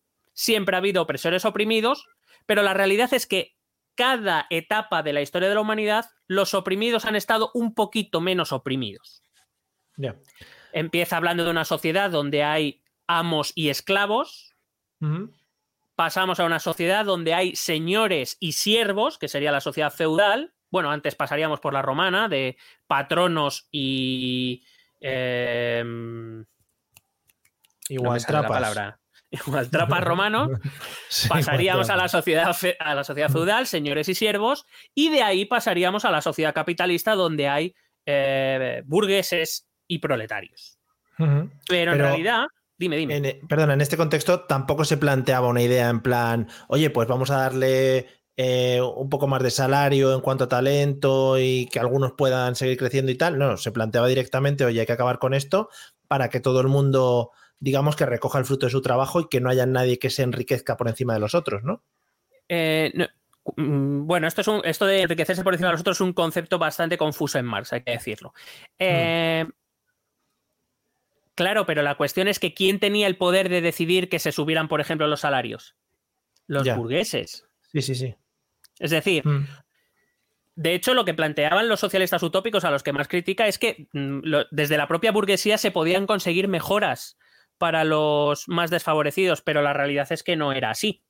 El sistema burgués, los, los grandes capitalistas, se enriquecían precisamente por ese sistema. Y cuando alguien goza de unos privilegios, y esto es eh, extensible a cualquier ser humano, cuando uno goza de unos ciertos privilegios, le cuesta mucho renunciar a ellos. Em, es decir, es lo típico de, eh, hombre, si yo cobro mucho y otro cobra poco, que le suban el sueldo al otro, pero lo mío que no lo toquen. No dices, no dices, venga, yo renuncio a una parte para que se lo des a otro. Esto es extensible al ser humano en general, ¿eh? no, estoy hablando, no estoy haciendo una crítica específica a ningún grupo concreto. Claro, lo que dice Marx es, evidentemente, los burgueses no van a renunciar a ninguno de sus privilegios. Ellos controlan los medios de producción y a partir de ahí controlan todo lo demás. Cuando tú tienes el poder, ¿qué te va a hacer renunciar a él porque sí? ¿Quién renuncia a, sus privilegios porque sí? Por eso dice que Marx, por eso Marx, que dice que la historia de la humanidad es esta, siempre ha habido opresores y oprimidos, y que la situación de los oprimidos ha ido mejorando en cada etapa de la humanidad un poco. Y se pregunta, ¿por qué mejoraba? Porque llegaba un momento en que el sistema que estaba impuesto colapsaba. Se enfrentaba a esa lucha de opuestos que te decía, los opresores y los oprimidos. Los oprimidos llegaba un momento que decían, no aguantamos más. Mm. Los oprimidos y otros grupos de interés decían, no puedo más. Se iniciaba una lucha entre opresores y oprimidos. Y de ahí surgía un sistema nuevo. Es lo que decía Hegel, ¿no? De la lucha de contrarios surge un avance. Eh, claro, del sistema de amos y esclavos surge el sistema de patronos y colonos, que me acabo de acordar de la palabra, de patronos y colonos romanos, en los cuales los colonos ya no son propiedad de sus señores, a pesar de que la esclavitud sigue existiendo, pero el colono ya no es propiedad, con lo cual ha mejorado su posición, pero sigue viviendo en la mierda, pero ha mejorado su posición. Bien. ¿Qué pasa? Que cuando se produce esta lucha de contrarios y se produce la situación nueva, al principio, claro, dado que el que venía de la situación anterior dice, joder, ahora estoy bastante mejor, he mejorado mi situación, no lo toquemos, pasa un tiempo hasta que se da el siguiente colapso, la siguiente lucha. El sistema de patronos y colonos da al servicio de siervos y señores feudales. Y pasamos de ahí al sistema capitalista. Claro, es que el proletario recibía un salario. Cosa que el siervo ni se le ocurría, claro. Eso eh, históricamente es una mejora, pero Sí. no es suficiente. Marx lo que dice es que, claro, si esta es la historia, esta lucha de clases, que es eh, otro de los conceptos marxistas, esta lucha de clases ha permitido mejorar eh, poco a poco la situación de los más desfavorecidos, inevitablemente la historia se con- llegará a un momento en que no habrá más lucha de clases. No, no pone una fecha, ¿eh? Dice que, en- dado que la situación va mejorando poco a poco, llegará un momento en que sí que se llega a esa sociedad igualitaria porque ya no haya más que ganar ni más que perder. A partir de ahí, lo que Marx empezará a pensar es, vale, ¿cómo aceleramos esto? Porque si tenemos Claro. que esperar a que llegue, Es que eso te iba a decir. eh, estudia todos los antecedentes previos, pero también se debe plantear una serie de, de tiempos. Es decir, si de los colonos a los patronos pasaron tantos siglos, de los siervos a no sé qué pasaron tantos siglos, a ver cómo coño hago yo esto para que la siguiente lucha de clases sea lo antes posible para que haya una mejora, ¿no? Exactamente, las teorías de Marx y Engels van por ahí. Esto va a llegar, la sociedad, el milenarismo, la sociedad de clases va a llegar, ¿vale? La- la- la so- el fin de la sociedad de clases llegará, o sea, el fin de la, de la lucha de clases llegará, desaparecerán los antagónicos. La cuestión es, vamos a acelerarlo, porque él ellos reconocen que si esperamos a que la evolución histórica avance por su propio camino, se va a tardar mucho tiempo en llegar a ese momento. Lo que dice Marx es, no, no, vamos a acelerarlo, vamos a hacer que llegue antes. ¿Vale? Y, esa es otra de, la- de los, de las eh, bases de la teoría marxista. También existe para Marx una alienación política. Dice, el sistema económico también crea una división. El capitalismo viene acompañado del Estado liberal. ¿Un Estado liberal controlado por quién? Los burgueses. los burgueses controlan el Estado liberal, es decir, el, el Estado y todo lo que viene con él, leyes, Claro. cuerpos de seguridad, eh, manifestaciones culturales, etcétera, etcétera. Todo eso que viene con el Estado liberal es controlado por los burgueses. ¿Qué ocurre? Que a la postre se da una dualidad también en lo político. Eh, tenemos un Estado controlado por los burgueses que le dice al resto de la población, a la sociedad civil, que es el proletariado, básicamente, qué debe hacer, qué puede hacer, qué no puede hacer, qué no debe hacer, etcétera, etcétera. Es decir, el hombre no es libre para decidir, debe actuar conforme a los burgueses, a través de su Estado, le está marcando. Y también lo hace con el trabajo, claro, le dice lo que tiene que producir. Marx también habla de una alienación religiosa, la famosa frase que en realidad creo que nunca escribió, la de la religión es el opio del pueblo. Para Marx, la religión Lucky Land Casino asking people what's the weirdest place you've gotten lucky? Lucky? In line at the deli, I guess? Aha, in my dentist's office. More than once, actually. Do I have to say? Yes, you do. In the car before my kids' PTA meeting. Really? Yes. Excuse me, what's the weirdest place you've gotten lucky? I never win and tell. Well, there you have it. You can get lucky anywhere playing at LuckyLandSlots.com. Play for free right now. Are you feeling lucky? No purchase necessary. Void where prohibited by law. 18 plus. Terms and conditions apply. See website for details. Hello, it is Ryan, and we could all use an extra bright spot in our day, couldn't we? Just to make up for things like sitting in traffic, doing the dishes, counting your steps, you know, all the mundane stuff. That is why I'm such a big fan of Chumba Casino. Chumba Casino has all your favorite social casino style games that you can play for free anytime, anywhere with daily bonuses. That should brighten your day a little. Actually, a lot. So sign up now at chumbacasino.com. That's chumbacasino.com. No purchase necessary. VGW Group. Void were prohibited by law. See terms and conditions. 18 plus. religión es una experiencia irreal. La religión es una creación que el poder desde hace mucho tiempo, eh, es decir, no, habla, no es una creación exclusiva de los burgueses, aunque sí es una herramienta que van a utilizar los burgueses, dicen, la religión es una experiencia irreal que los opresores crearon para controlar a los oprimidos a partir de experiencias místicas, miedos, este, eh, creo que lo sabemos bien en las culturas occidentales, donde el, mm, te ibas al infierno a la, a la Sí. mínima de cambio. Entonces, en esta. Bueno, perdón, perdón. En esta, en esta lucha que hablas de contrarios y de siervos, patronos, no sé, no sé cuántos, todo este tipo de cosas, eh, el papel de la iglesia quizá puede ser que sea un papel que se haya movido poco. Es decir, al igual que los, los señores feudales perdieron poderes, al igual que los. eh, bueno, pues eso, luego los, los burgueses intentaban que se perdieran estos poderes. No sé si la iglesia se veía muy afectada por estos cambios o más o menos seguía un poco al hilo de los que estaban mandando en cada momento histórico. Bueno, es que eh, en el estudio que hace Marx extenso sobre la evolución y la historia humanas, él dice que si nos fijamos en cada época, en esas etapas que él divide la historia de la humanidad, las instituciones religiosas, cuidado, porque sí que es verdad que Marx hace esa diferenciación entre religión o espiritualidad y instituciones religiosas. Marx dice que cada uno crea como si quiere creer en sillas voladoras, que le da igual, pero que en la historia de la humanidad las instituciones religiosas siempre, siempre han sido parte fundamental del grupo opresor. Mm. El- el- las instituciones religiosas siempre se han puesto del lado de los que tenían el poder. Entre otras cosas porque en muchas ocasiones esas mismas instituciones eran controladas por los mismos que estaban en el poder. Con lo cual, la religión institucionalizada, podemos decir, para Marx, es otra forma de alienación. Ni siquiera da la capacidad a la gente de eh, pensar o, o de vivir su espiritualidad libremente, sino que le dice lo que tiene que hacer, lo que no tiene que hacer, lo que puede hacer, lo que no, y los castigos, porque además se utiliza, por un lado, para dar unas esperanzas vanas que, no, que nunca llegarán, eh, y por otro lado, eh, con la amenaza del castigo de algo sobrenatural, algo divino que no pertenece a este mundo y que por tanto para Marx es completamente irreal. Y por último, también eh, tienen una alienación filosófica, que aquí es donde Marx introduce un nuevo concepto o un concepto diferente de lo que es una ideología.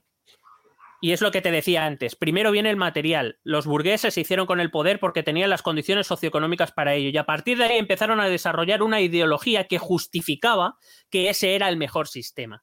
Y esa ideología se traslada a través de todos los múltiples tentáculos que tiene el Estado liberal, principalmente a través de la cultura, de la religión, etcétera. Esa misma ideología se traslada a las clases oprimidas. ¿Para qué? Para que el propio oprimido piense que ese sistema que está viviendo es el mejor posible, que no hay otro mejor posible. Eh, de tal manera que el oprimido no se revele. Aunque sabemos que, según Marx, la evolución histórica conducirá a que en algún momento esa clase oprimida Claro. dirá que hasta aquí, que basta ya, y empezará esa nueva lucha de clases que él dice que conducirá a, a la sociedad sin clases. Vale. Mm, ¿Hasta aquí bien? ¿Más o menos me he explicado? Sí, fenomenal. fenomenal. Vale. Eh, por tanto, Marx eh, dice que la base de todo es la- las relaciones socioeconómicas, es decir, tiene el poder quien tiene los factores de producción y que a partir de ahí se construye todo lo demás para convencer al oprimido de que esa es la mejor situación posible y que en realidad está viviendo una situación buena. ¿Vale? Es como para, para decirte que, que, bueno, que aunque seas un pobre de mierda y apenas tenga para comer, piensa que podría ser peor, que esto es lo mejor que te puede pasar. Em, para Marx hay una entonces una propuesta o una salida a este sistema que es la destrucción del sistema capitalista. Si tú destruyes eh, el sistema capitalista que vino con un cambio fundamental en la historia de la humanidad, que es la aparición de la propiedad privada, que es la que genera desigualdades, porque hay gente que tiene propiedades, los medios de producción, y hay gente que no tiene, que solo tiene como única propiedad el trabajo y encima se lo quitan. Eh, si, si tú quitas la propiedad privada, destruirás el sistema capitalista. El sistema capitalista no tendrá sentido. Y a partir de ahí, la situación de los oprimidos mejorará si no desaparecerá. Vale. Eh, y entonces Marx hace su propuesta. La propuesta marxista es.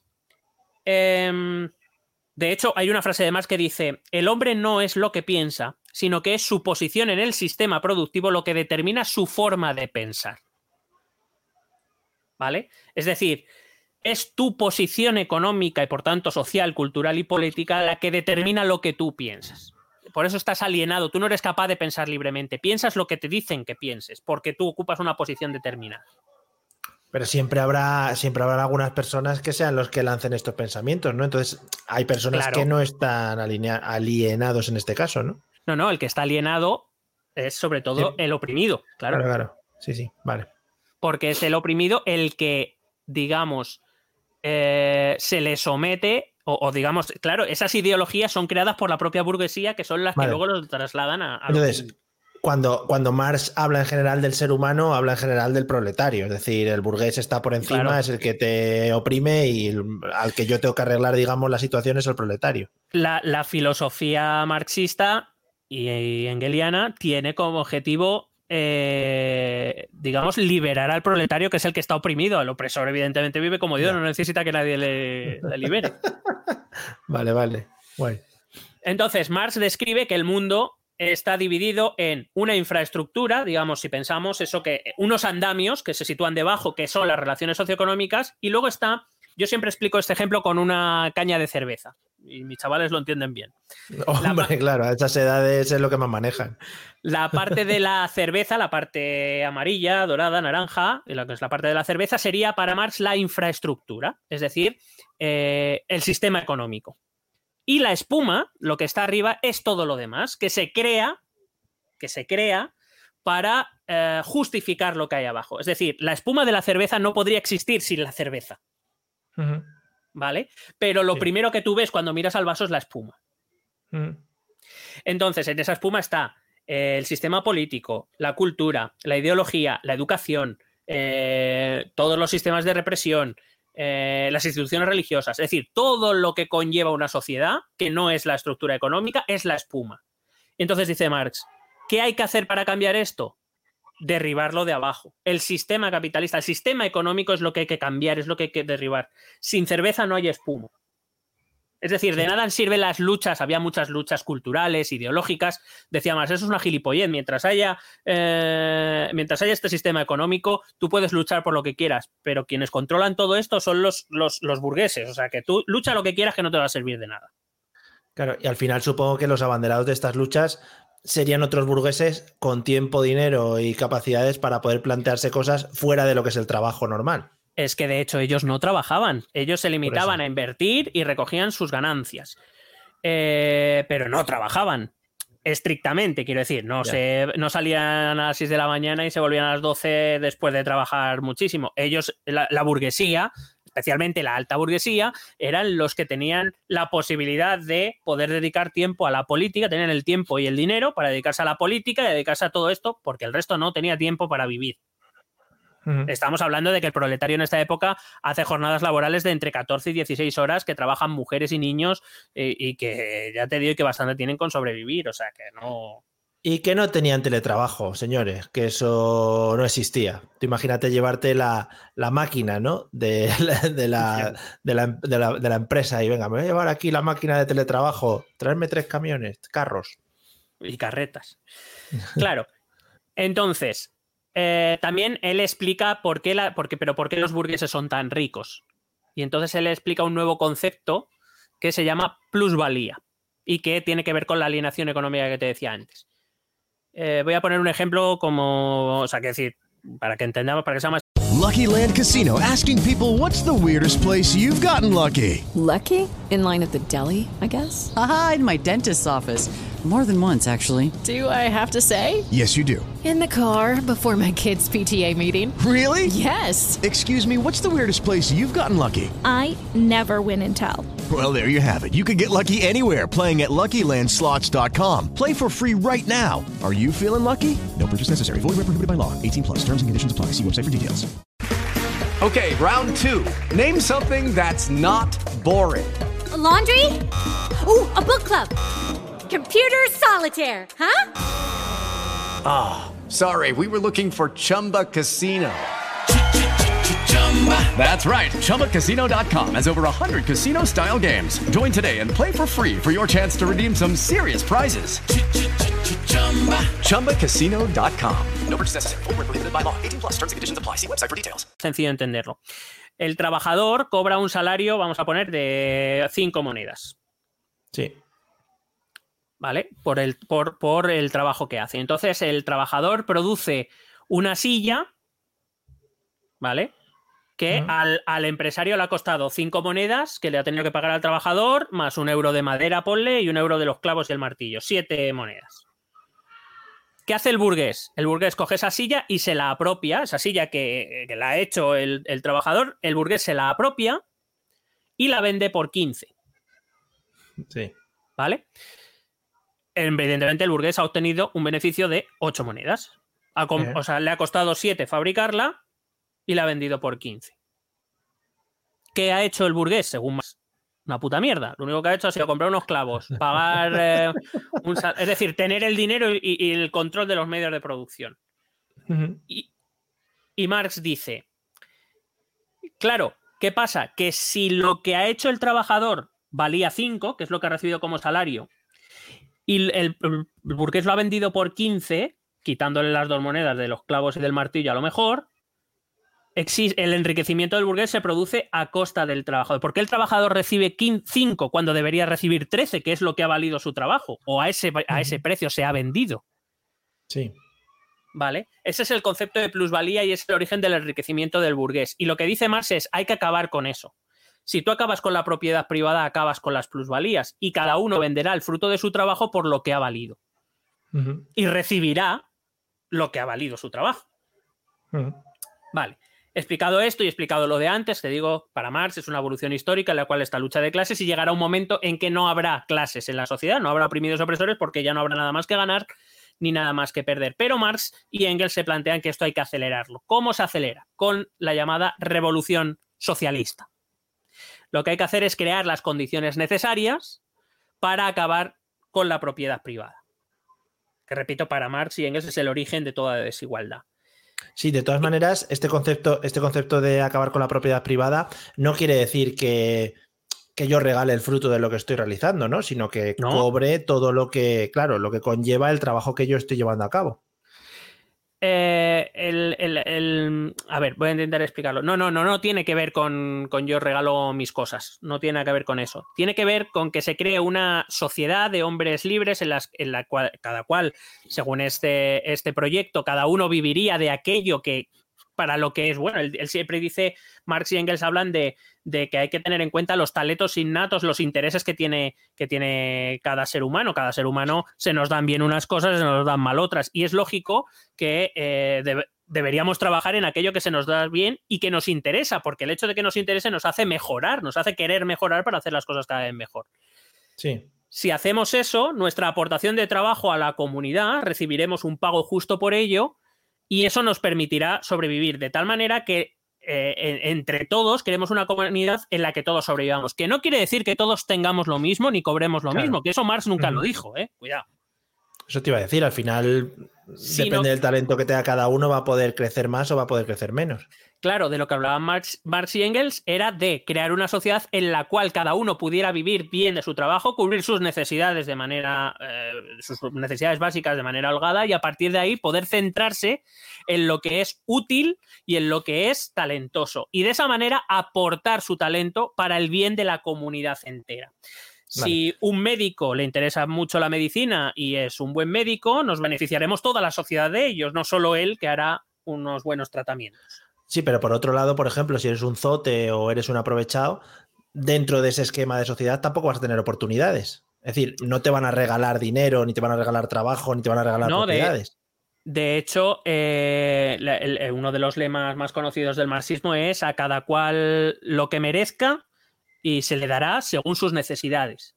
¿Vale? Es decir, la, la cuestión es no crear una élite, sino que todos seamos útiles a la comunidad. El concepto de comunidad o de sociedad es muy central en, la, en, en el movimiento marxista. Eh, desde luego, evidentemente, mm, en ningún momento Marx dijo que un médico debía cobrar lo mismo que un... Lo que sé, lo que quieras. Sí. Eh, em, no- pero no era una cuestión de cobrar, era una cuestión de que todos debían, todos los miembros de una sociedad tenían que tener sus necesidades básicas cubiertas precisamente para poder dedicar sus talentos a eso. Tú hablas de un zote, es que para Marx, o en la, en la teoría marxista, eh, todos tenemos talentos. Y de hecho es una teoría ciertamente compartida de alguna manera en, en la eh, un poco en el mundo actual.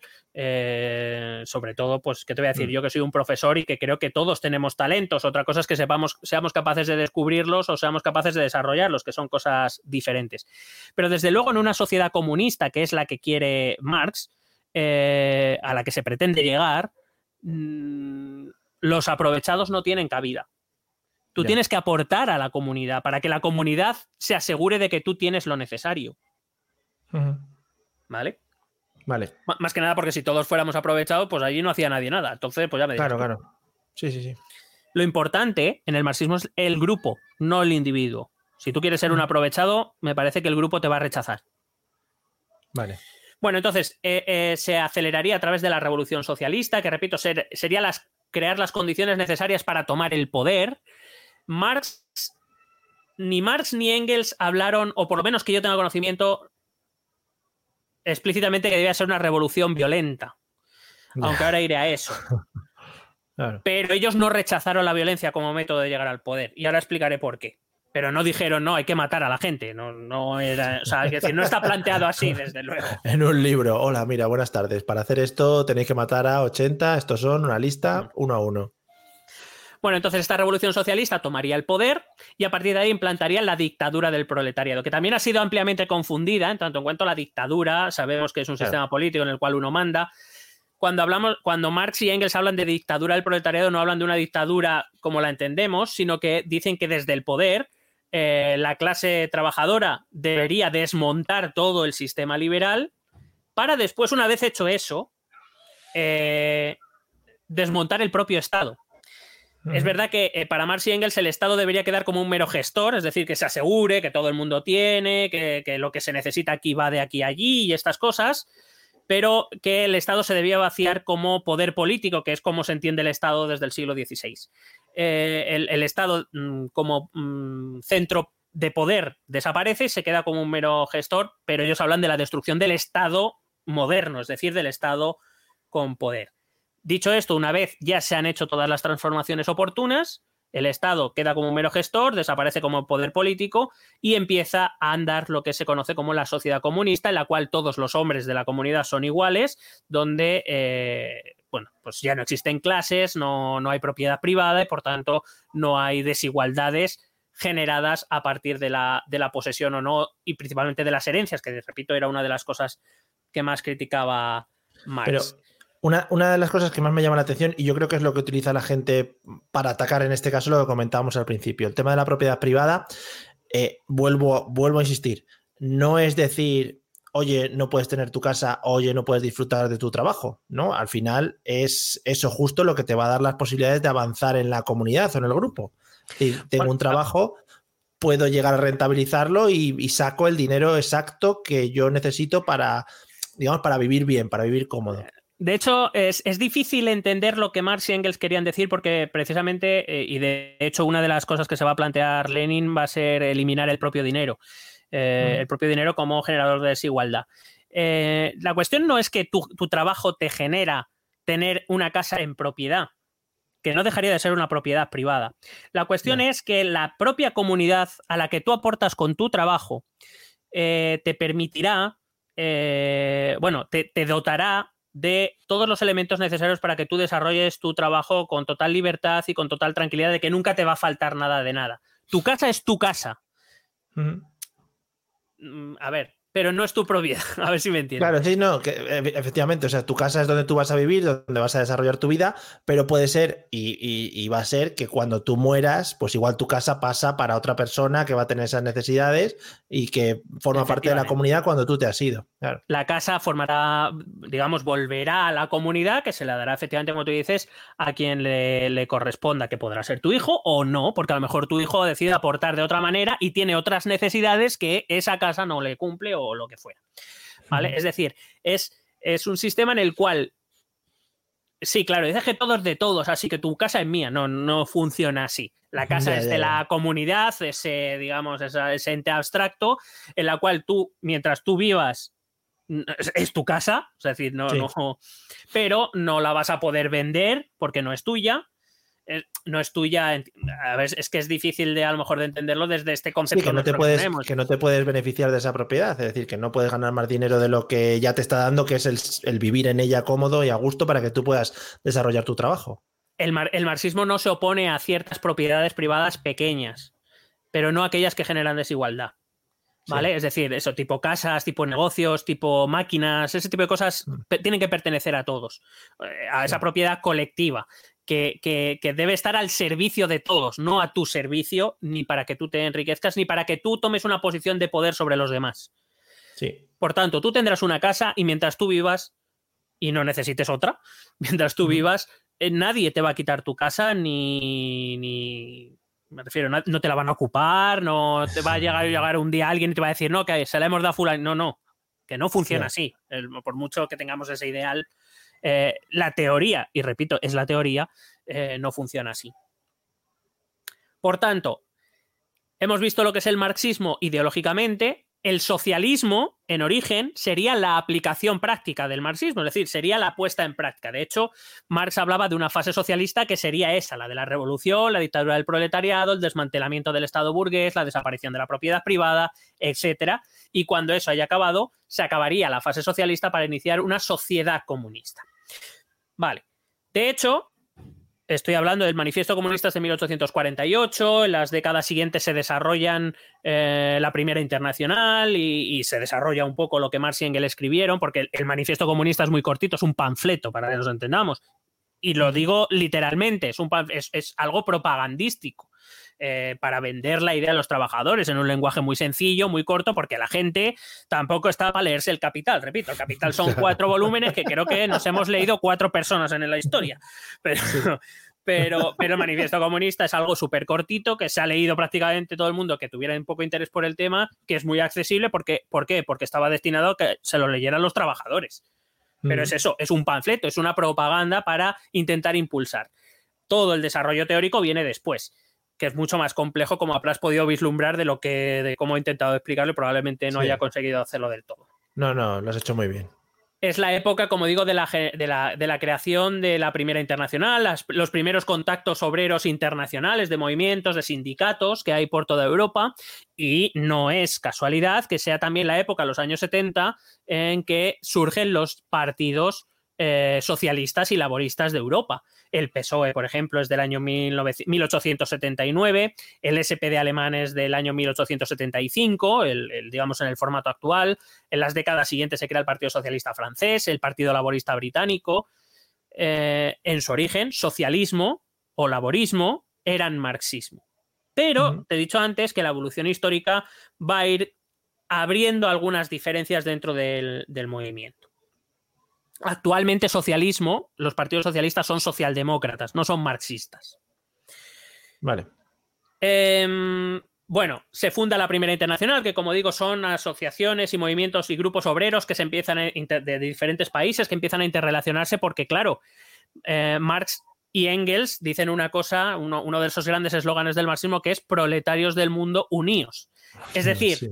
es decir, eh, Marx y Engels vienen a decir que las naciones, los estados nacionales, los países, son creaciones artificiales, burguesas, que sirven precisamente para dividir al proletariado. Pero que en realidad el problema de los proletarios franceses son los mismos que los de los proletarios españoles, los portugueses, los británicos, los griegos y los alemanes. Y que por tanto tiene que empezar a haber una colaboración internacional entre esos grupos de obreros para hacer frente a toda la burguesía en su conjunto. Claro, esto ya empieza a ser un foco de conflicto. Es verdad que la Primera Internacional acaba en fracaso porque de ahí es donde se desgaja el anarquismo. Eh, aparece un ideólogo llamado Bakunin que le dice a Marx, vamos a ver, eh, ¿para qué coño tenemos que hacer una dictadura del proletariado? ¿Por qué tenemos que hacernos con el poder y no destruimos el capitalismo directamente, que parecemos tontos? Y Marx le dijo, no, no, no, no, primero hay que desmontarlo, no sé qué, y dijo Bakunin, venga, hasta luego. Bueno, más bien le echaron, pero bueno, para que nos entendamos, apareció el anarquismo, que todos sabemos o todos entendemos que es la que no haya ningún gobierno ni nada, y que básicamente lo que viene a decir es, mm, claro, si es que lo que ¿Para tiene que haber Claro. son sistemas de autogestión, ¿Y para qué va? ¿Para qué es seguir un proceso en el cual tenemos que conquistar un poder político, tenemos que ganar a los a- bien violentamente, bien electoralmente a los burgueses para hacernos con su sistema y desmontarlo? Dijo Bakunin, estamos perdiendo el tiempo. Claro. Y entonces a Bakunin lo echaron por poner por ponerse gallito con Marx y a partir de ahí surgió la rama anarquista y los marxistas, los socialistas siguieron adelante como grupo. Surgió una segunda internacional, esa acabó en fracaso, claro. Se suponía que iba destinada a unir esfuerzos obreros y acabó dividiendo a una, a una facción. Em, bueno, había más diferencias, ¿vale? Pero lo he resumido un poco así. Eh, en 1889 se re- intenta re- eh, revitalizar ese movimiento de coordinación obrera internacional con la segunda, la llamada Segunda Internacional. Pero ya en 1889 estamos en un contexto en el que parece claro que tarde o temprano las grandes potencias europeas van a acabar pegándose de hostias entre ellas.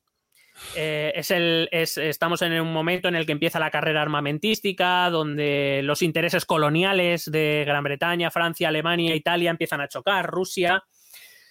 Y digamos que durante dos décadas, la final del siglo XIX y la primera del siglo XX, estos países empiezan, una carrera, a- empiezan a crear mega ejércitos, que en principio solo utilizan, solo utilizan en las colonias, pero que parece claro que tarde o temprano hará que se peguen entre ellas directamente, como ocurrirá a partir de 1914 con la Primera Guerra Mundial.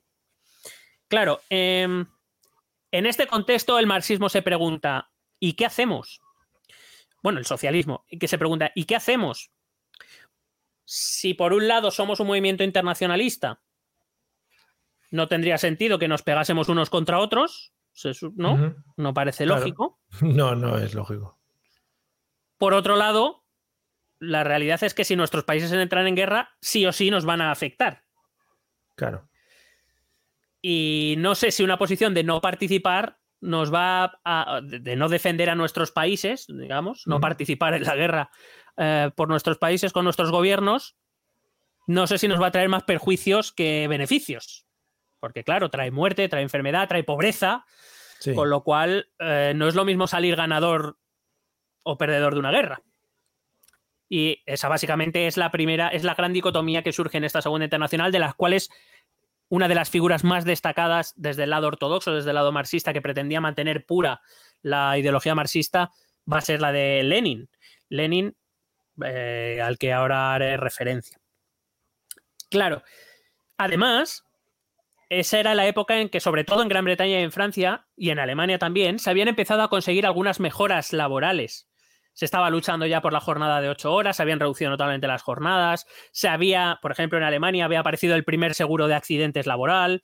Es decir, eh, dentro del sistema liberal burgués, los partidos socialistas iban consiguiendo poco a poco mejoras para la vida del trabajador.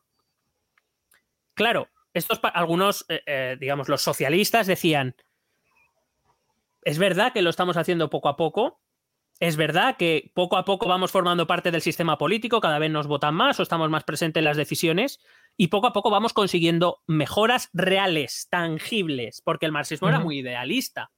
Claro. Pero la realidad, las mejoras se estaban consiguiendo a partir del juego político planteado por los burgueses. Entonces es como, eh, ¿qué hacemos? ¿Nos seguimos al lado de nuestros estados o, eh, o nos negamos a participar en la guerra? Que se maten entre ellos y ya veremos nosotros. Claro, eso era algo irreal, porque como digo, las guerras afectan a todos, quieras participar o no quieras participar. Si estás presente en uno de los países beligerantes, te va a tocar Y- sí o sí. Y una cosa, supongo que ya al entrar en el juego político y al entrar un poco los partidos socialistas en este, eh, con votos y entrar un poco, ya digo, en la, en la fiesta ¿no? de la democracia, eh, supongo que se pierde un poco esa internacionalidad de la que hablas. Ya estás más centrado en, oye, ya que tengo este puesto, puedo intentar conseguir mejoras para los obreros de mi país en concreto, porque esto está todavía eh, dirigido por un Estado. Entonces, ya no me voy a centrar tanto en voy a salir internacionalmente para apoyar a mis hermanos de otros países o a mis...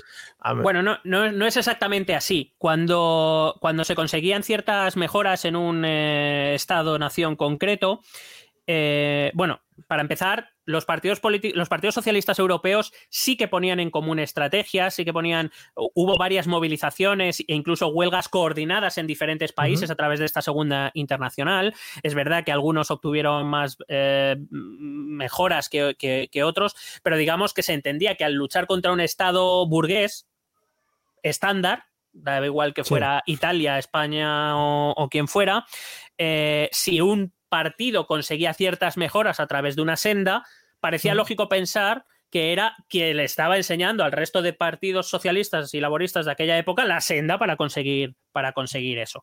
Repito, además sí que se coordinaban manifestaciones, movilizaciones y huelgas a nivel europeo para precisamente forzar cambios a nivel global, no solo en un estado en concreto. ¿Vale? Eso, es, mm. eso sí que es así. Es decir, sí que había una cierta coordinación. Pero eh, eh, volvemos, vuelvo al hilo de antes.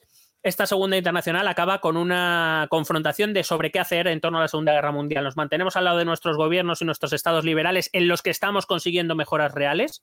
¿O eh, apostamos por el internacionalismo que era lo que promulgaba Marx, obreros del mundo unidos, dejamos que los burgueses se maten entre sí y nosotros no entramos en su guerra de burgueses que solo buscan riquezas y enriquecerse y estas cosas y, matarse entre ellos para que los ganadores se queden con las riquezas de los que pierden. Y eso básicamente. Eh, y la realidad es que la inmensa mayoría de partidos socialistas, eh, que eran los que estaban consiguiendo cosas, los que estaban consiguiendo votos, por decir de algún modo, el ala marxista moderada, para que nos entendamos, va a decidir eh, participar en la guerra al lado de sus estados nacionales. Porque al fin y al cabo entienden que se participe o no, sus, eh, los, los trabajadores se van a ver afectados igualmente. Así que por lo menos vamos a intentar mantener las mejoras que hemos conseguido y dentro de lo que cabe el bienestar posible de nuestros, de nuestros trabajadores.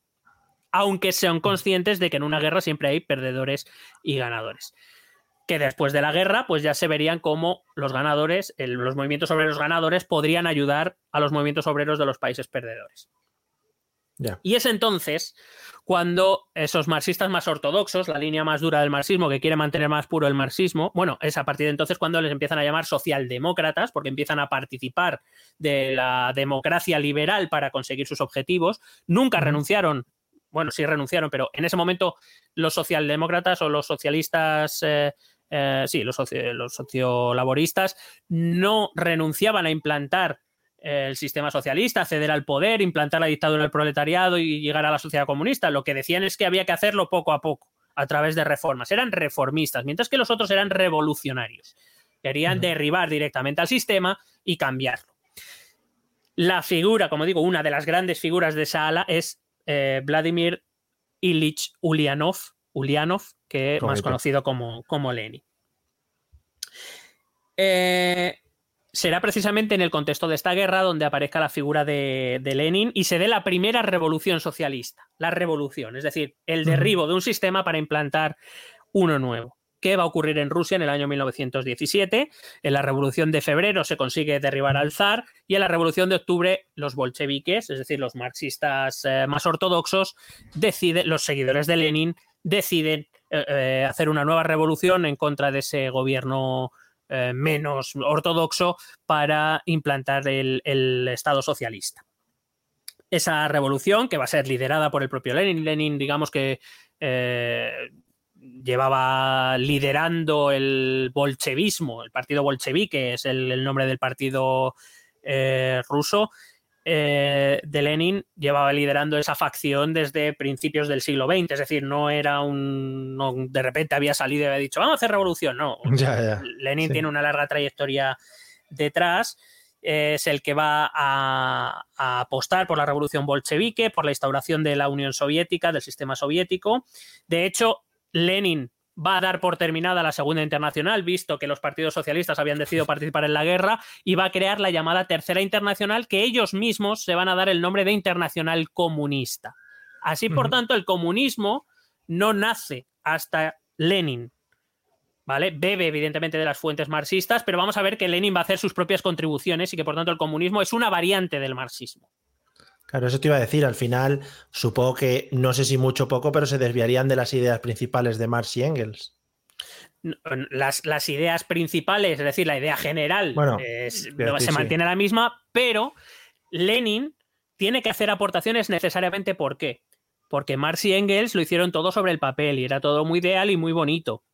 Pero Lenin tiene que hacer frente a, la, a una realidad y tiene que adaptarse a la realidad. Por tanto, Marx va a ser, o sea, perdón, Lenin va a concretar en algunos aspectos que Marx y Engels habían dejado como muy al albur de, de la imaginación, mm. Lenin los va a concretar en su caso. De hecho, el propio Lenin va a reconocer que el caso ruso es, tiene que ser diferente necesariamente al de, a, las, a otras posibles revoluciones socialistas.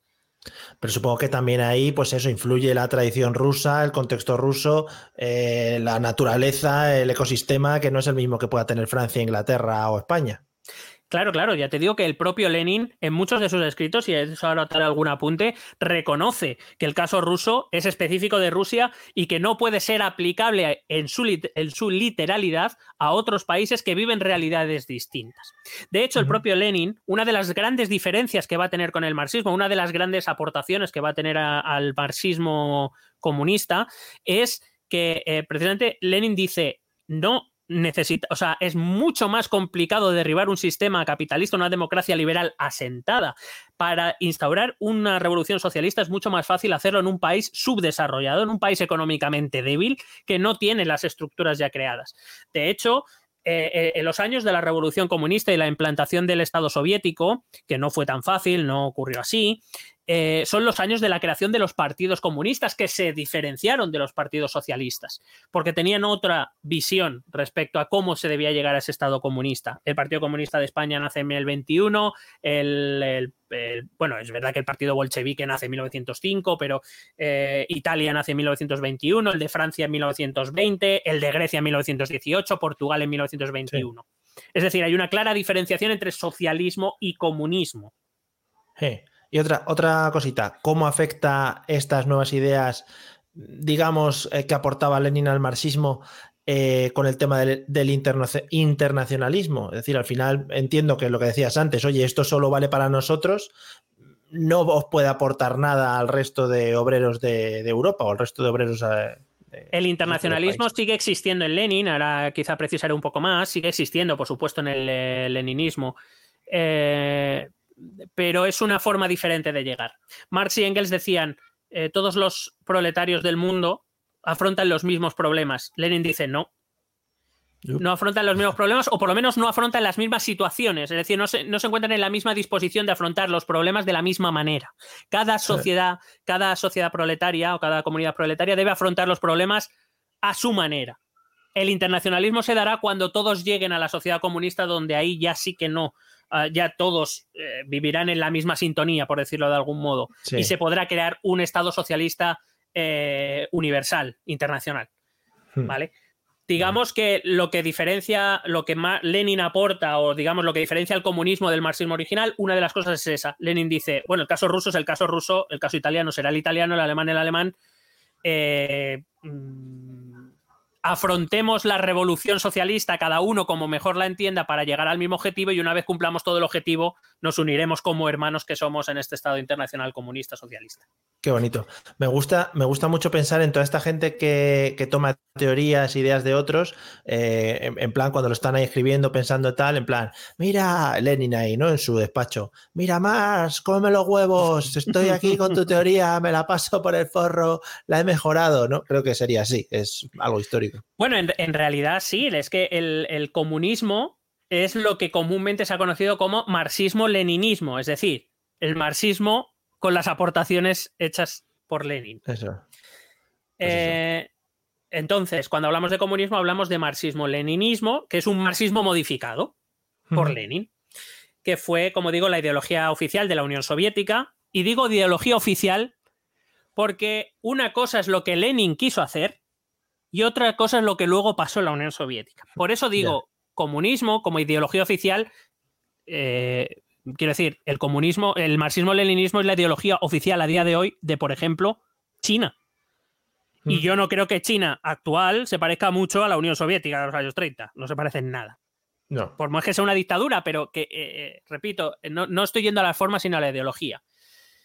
Marx, el, marxismo-leninismo, el comunismo ideológico es una cosa, lo que luego se practica es otra. China, repito, tiene un marxismo y el leninismo como ideología oficial y se parece más bien poco ya a lo que el propio Lenin mmm, e incluso a lo que el propio Marx eh, dijo en su momento.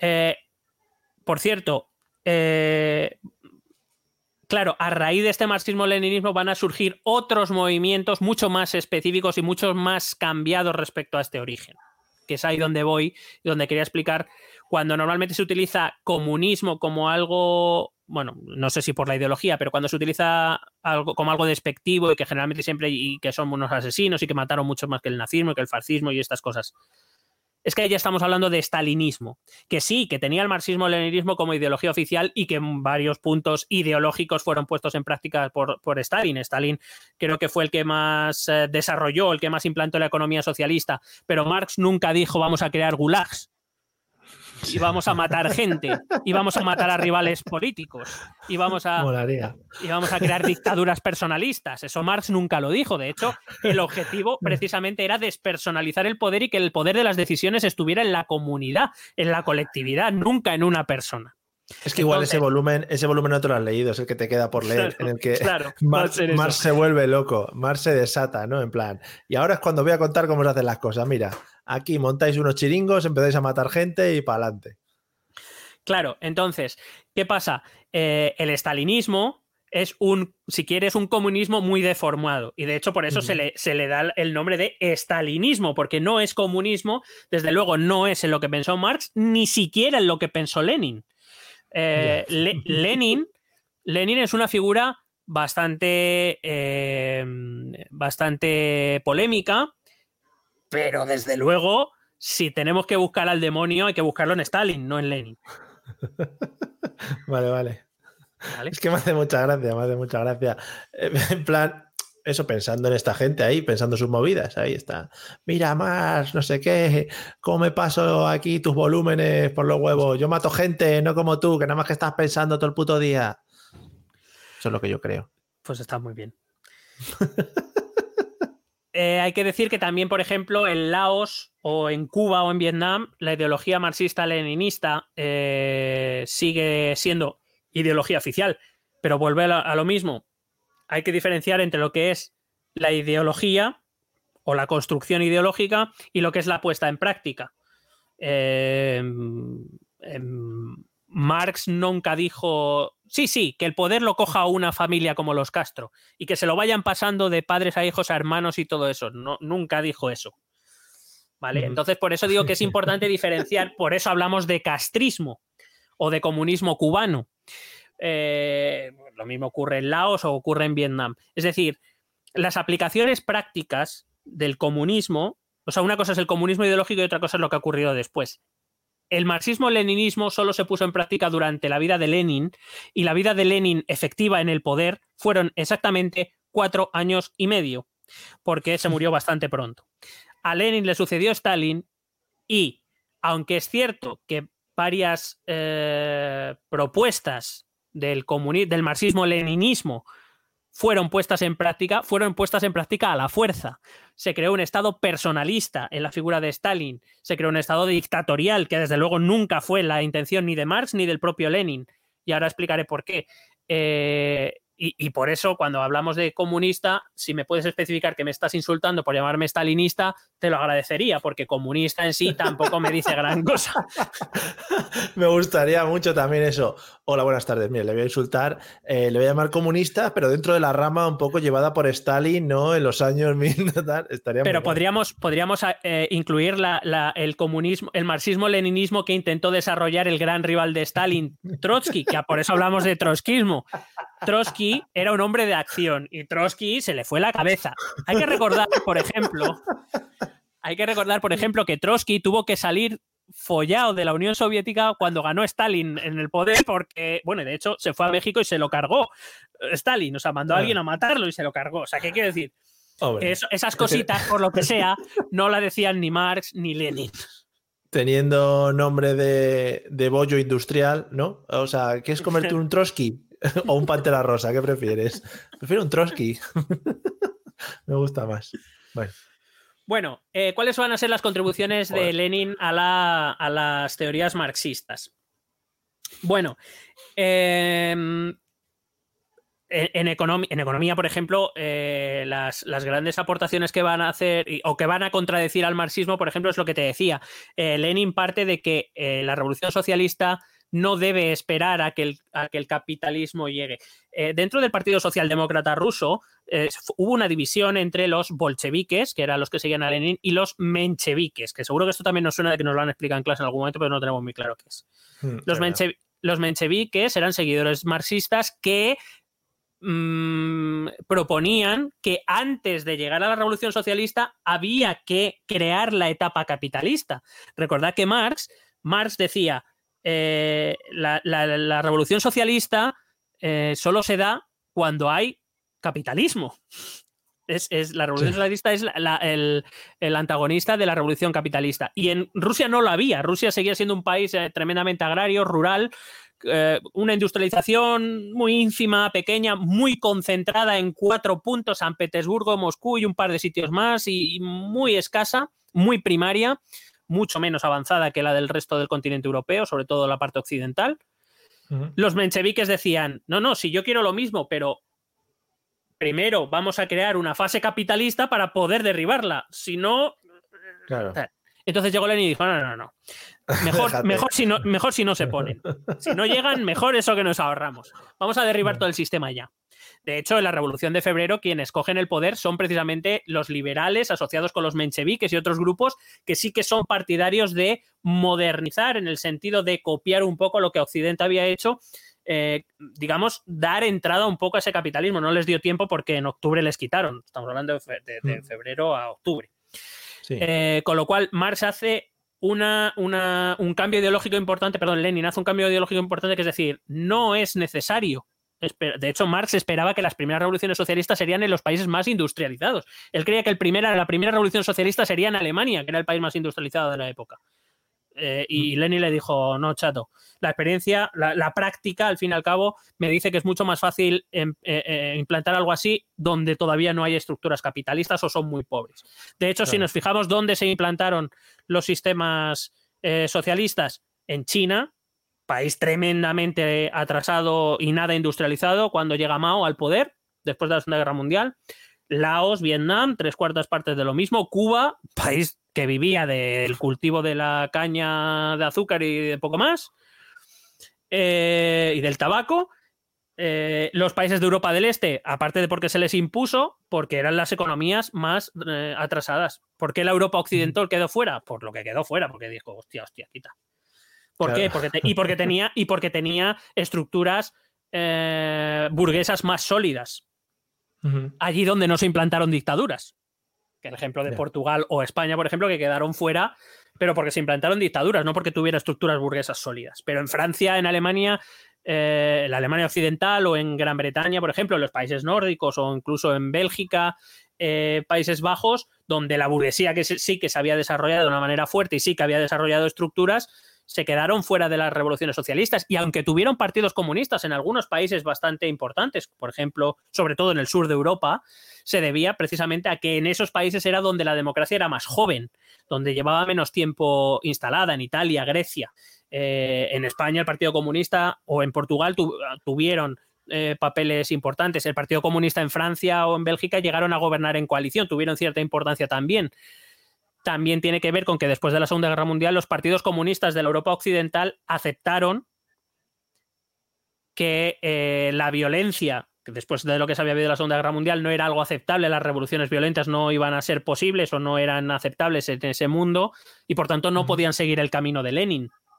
No podían hacer lo mismo que Lenin, que sí que llevó a cabo una revolución violenta. Em, bueno, te decía que eh, ese internacionalismo, mm, Lenin lo va a cambiar atendiendo a cuestiones nacionales. Lenin dijo que era consciente de que, claro, porque esto es otra cosa que a Lenin le daba miedo. Bueno, le daba miedo, no le daba miedo, pero cuando eh, se crea la Unión de Repúblicas Socialistas Soviéticas, que no es solo Rusia, es Ucrania, es Bielorrusia, eh, son las repúblicas bálticas y demás, eh, por ejemplo, Lenin incluye el derecho de autodeterminación. Siempre los defensores del comunismo dicen que el derecho de la autodeterminación estaba en la constitución de la URSS. Y es cierto. Eh, su origen es bastante, hay que decirlo, bastante ético por parte de Lenin. Lenin decía que, claro, Em, entendía que existían realidades diferentes a la rusa, que existían realidades nacionales que habían vivido oprimidas. Eh, ellos se refería a las repúblicas eh, socialistas soviéticas, no al, no al, resto de países, que existían eh, movimientos nacionales dentro de esas minorías, en Bielorrusia, en Kazajistán, en Georgia, que habían vivido sometidas al poder central del zar en Moscú y que, claro, sí lo que se pretendía era cambiar el estado del zar, un estado opresor, un estado absolutista, por un estado socialista, sí, pero dirigido desde Moscú, que también iba a ser impuesto en Georgia, en Kazajistán, en Ucrania, en Bielorrusia, no sé qué, pues entendía que los, que los proletarios de esos países no iban a colaborar, no iban a querer la llegada de ese, porque era cambiar una dictadura por otra. Entonces dijo, las repúblicas socialistas soviéticas tienen que formar parte de esto de forma libre. No podemos dirigirlo de Moscú. De hecho, uno de los buenos ejemplos es que Stalin, el sucesor de Lenin, es georgiano de origen, algo que hubiera sido impensable en tiempos anteriores. Ahora bien, es verdad que Lenin incluye ese derecho de autodeterminación de los pueblos para que ellos decidan libremente su asociación con Rusia y la creación de la URSS. Pero cuando llega Stalin, ese derecho no hay cojones de utilizarlo. Y hay que decirlo Hay que decirlo claramente. Si tú te puedes ir, otra cosa es lo que te pase luego cuando te vayas, claro. Quiero decir, eh, tenemos que entender que Lenin y Stalin no eran lo mismo. Eh, con esto no estoy diciendo que Lenin fuera un alma caritativa ni fuera un ángel bendecido de Dios. Lenin era un revolucionario. Un revolucionario que utilizó la violencia para conseguir sus fines. Hay que recordar que la revolución, tanto la de febrero primero como la de octubre después fueron violentas, que a esas revoluciones le siguió una guerra civil de todas aquellas facciones de Rusia que no querían eh, la llegada del comunismo, se hizo una guerra civil entre los bolcheviques y todos los demás. Es decir, hubo violencia y se utilizó la violencia. Lenin no era un santo, pero Lenin no quería instrumentalizar el Estado socialista para crear un poder personal a través del miedo y de la violencia y de la represión, como sí hizo Stalin. Stalin era, era lo que se hizo un comunista de palo. Él lo que quería era ser era el líder, que nadie le tosiera. Una, una de las grandes diferencias. Lenin sometía todas sus ideas a debate. Todas. Claro, ¿qué pasaba? Que Lenin era una figura, era una guía, era, era casi visto como el, líder que había traído la, revolución socialista y rara vez se le contradecía. Claro, era, pero era el gran ideólogo. Lenin llevaba luchando por esto desde finales del siglo XIX. Eh, y todo lo que decía Lenin, pues claro, siempre era tenido en cuenta, pero nunca impuso nada, siempre lo sometió a debate. Lo que sí impuso Lenin, lo que, eh, fijaos cómo luego esto lo tomó Stalin. Lenin decía, eh, el Estado comunista, es decir, otra de las grandes diferencias con Marx, perdona, es que acabo de hilar, es que Marx decía que la lucha laboral y la lucha política eran lo mismo. Lenin dice que no, que la lucha laboral y la lucha política son cosas diferentes. Y la lucha laboral debe ser dirigida por los sindicatos y la lucha política debe ser dirigida por el partido hay, que, hay que recordar que efectivamente la Unión Soviética era una dictadura de partido único, que no era la intención inicial de Lenin. Lo que pasa es que después de la guerra civil, Lenin decidió prohibir todos los. Eh, bueno, Lenin y el Consejo del, pueblo soviético decidieron eh, em, ilegalizar o prohibir todo el resto de partidos políticos en cuanto suponían una amenaza a la propia existencia del Estado, del partido bolchevique y del Estado socialista. Pero no era su intención originaria. Su intención originaria era dejar que eh, existieran más partidos políticos. Por supuesto, la decisión es la que es. Eh, otro de los puntos negros de Lenin. Otra cosa es lo que ya eh, luego hizo Stalin. Eh, ¿Por qué digo esto? Lenin decía, las decisiones deben ser tomadas dentro del partido, todos y cada uno de los miembros del proletariado tiene que tener derecho a expresar su opinión de forma libre. Lo único que decía era que para dirigir el Estado socialista se necesitaba una unidad de acción. ¿Eso qué implicaba? Que antes de tomar una decisión, cada miembro del, del, partido y por ende todos los proletarios tenían el derecho de expresar libremente sus opiniones, fueran las que fueran, de discrepar, de plantear, de lo que quisieran. Pero eso sí, una vez el partido tomaba una decisión, el partido como conjunto tomaba una decisión, todos los miembros del partido debían de acatar esa decisión como si fuese suya, aunque discrepasen aunque no estuviesen de acuerdo. Eso era lo que exigió eh, eh, Lenin a su partido. Luego llegó Stalin y dijo, a partir de ahora, todo el mundo tiene derecho a expresar su opinión si concuerda con la mía. Y si no, a tomar por culo, en el mejor de los casos, te llevo a Siberia. Y en el peor, pues quizá no abras los ojos mañana por lo que fuera. Bueno, es una evolución, es una evolución de lo que planteó Lenin, una evolución vale. hacia una cosa muy bonita, sí. Claro. Eh, ¿qué, más, ¿Qué más contarte? Por supuesto, eh, eh, el, comunismo también asumía la educación como instrumento para solidificar el Estado comunista. Eh, pero también Lenin lo, enfocó de forma diferente a, Stalin. Evidentemente, sigue siendo algo que yo desde mi punto de vista repudio completamente, que es utilizar la educación como una herramienta para crear algo. Eh, Evidentemente, Lenin planteaba que la educación era necesaria primero porque la inmensa mayoría del proletariado era ignorante, era analfabeto, por tanto, uh -huh. lo primero que había que hacer era darle herramientas de conocimiento, pero claro, ¿quién controlaba ese conocimiento? El Estado socialista. Al fin y al cabo te enseñan, el Estado socialista, el Estado comunista, mejor dicho, enseñaba lo que le interesaba enseñar supuesta se, se, se, amparaba en que hasta ese momento a todo ese proletariado se le había escondido todo ese conocimiento que llevaba a la reflexión socialista y comunista y marxista y demás.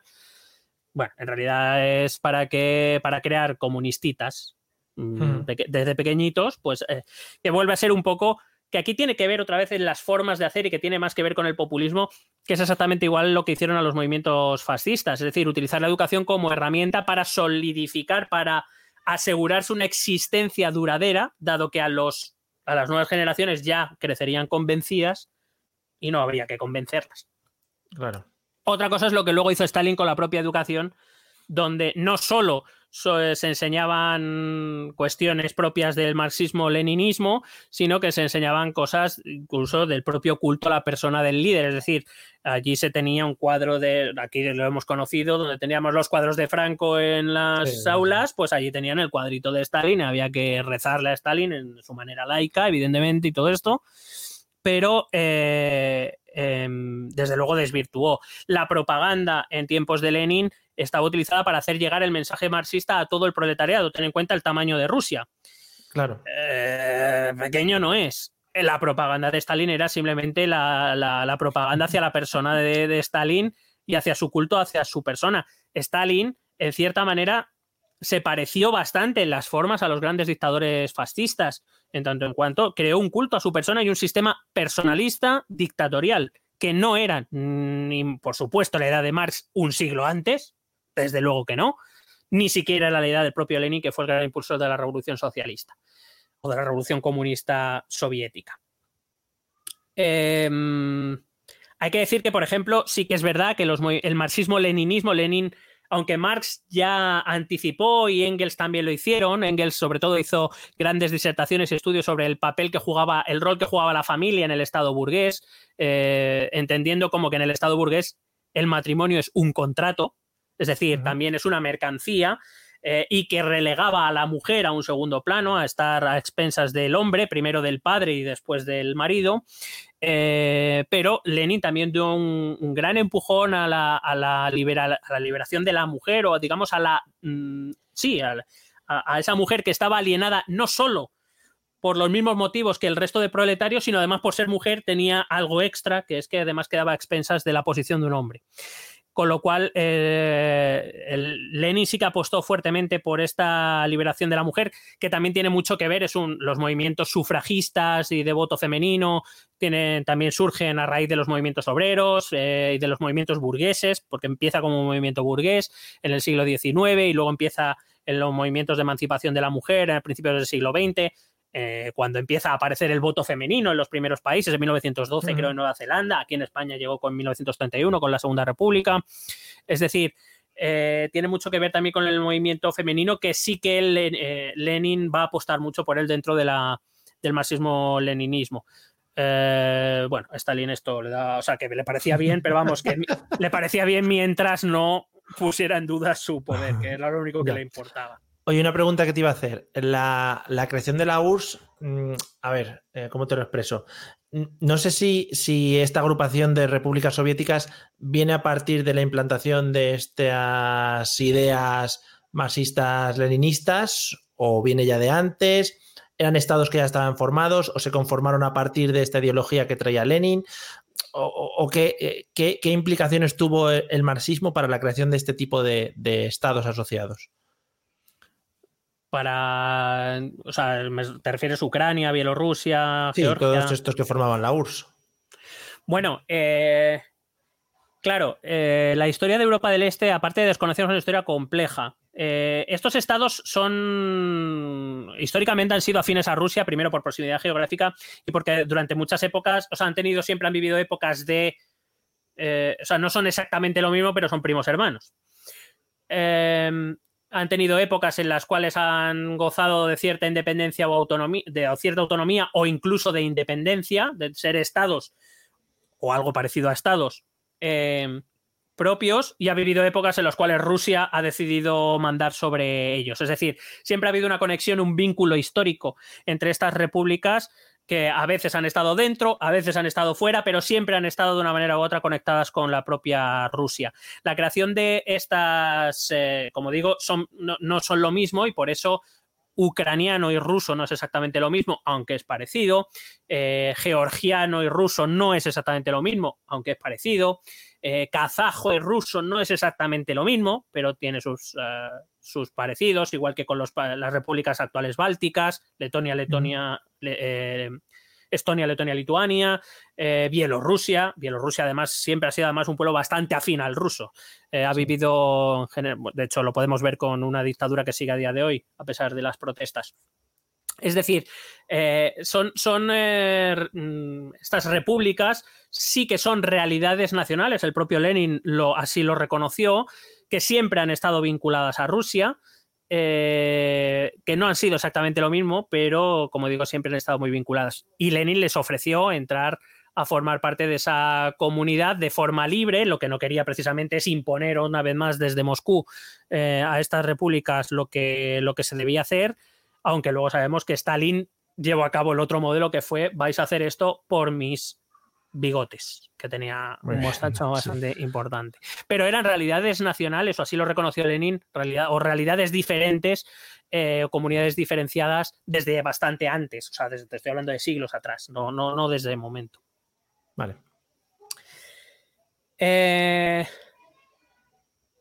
eh, bueno, pues por último ya te vuelvo a... Bueno, voy a, voy a responder a una pregunta que antes había dejado un poco al aire y es sobre todo quizá el punto de mayor fricción, que la pregunta es si el comunismo, el marxismo o el comunismo o el socialismo son violentos de por sí. Vamos a ver, el marxismo, y me vuelvo al marxismo del siglo XIX, hay que entenderlo en su contexto. Eh, el liberalismo, nacido de, la ilustración, de las ideas de la ilustración, de John Locke de finales del siglo XVII, de todas pues, las teorías de Rousseau, Montesquieu y demás, durante el siglo XVIII, eh, habían intentado abrirse paso a través de la reforma. Habían intentado influir en las monarquías absolutas europeas, bueno, en, en Gran Bretaña no existía, pero en la inmensa mayoría, pues, sobre todo en Francia, eh, existían monarquías absolutas. Consiguieron hacerse un hueco, hacer ciertas reformas a través de lo que históricamente se conoce como el despotismo ilustrado, pero el despotismo ilustrado, si bien es cierto que aceptó ciertas reformas por parte de los ilustrados y tuvo ministros ilustrados, no significó el abandono del absolutismo. Los reyes no querían abandonar su poder absoluto. ¿Cuándo llega el Estado liberal? Con una revolución violenta, que es la Revolución Francesa, y a partir de ahí así se implanta en Grecia o se intenta implantar en Grecia, en varias zonas italianas, así se intenta implantar en España, en la Revolución de 1820. Eh, que con más o menos violencia al final todo acaba siendo violento. Por decirlo de algún modo, Marx, las teorías marxistas originales, Marx y Engels, el propio Engels lo reconoce, eh, em, no consideran la violencia como algo implícito al marxismo, a la revolución socialista. Lo que sí creen es que igual que el liberal, los burgueses accedieron al poder a través de una revolución violenta porque el estatus anterior no cedió su poder libremente o, o, pacíficamente, va a ocurrir lo mismo, solo que eh, ahora que tienen el poder los burgueses no lo van a ceder, no van a abandonar sus privilegios y al final acabará siendo una revolución violenta.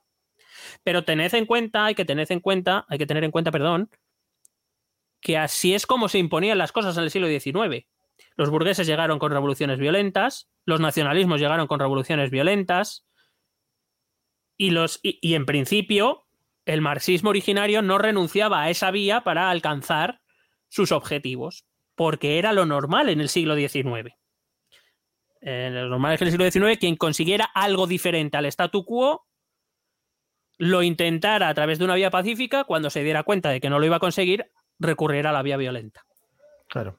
Así se impuso la Comuna en París en 1870, que es la primera experiencia realmente histórica de movimiento obrero gobernante, que duró más bien nada. Mm.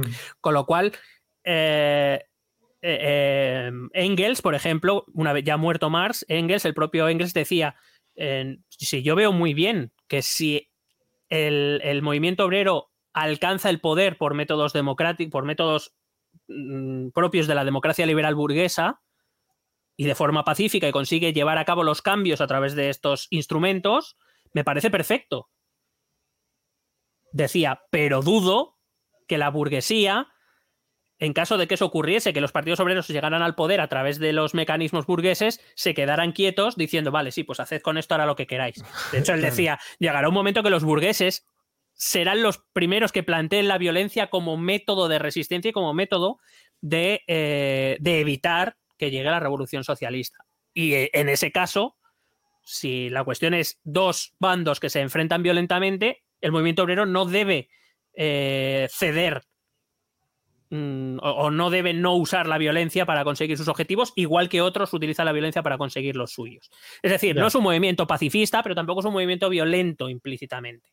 Uh -huh. Eh, es verdad que sí que será Lenin quien explícitamente diga que la revolución uh, ha de excluir a los opresores si es necesario a través de la violencia.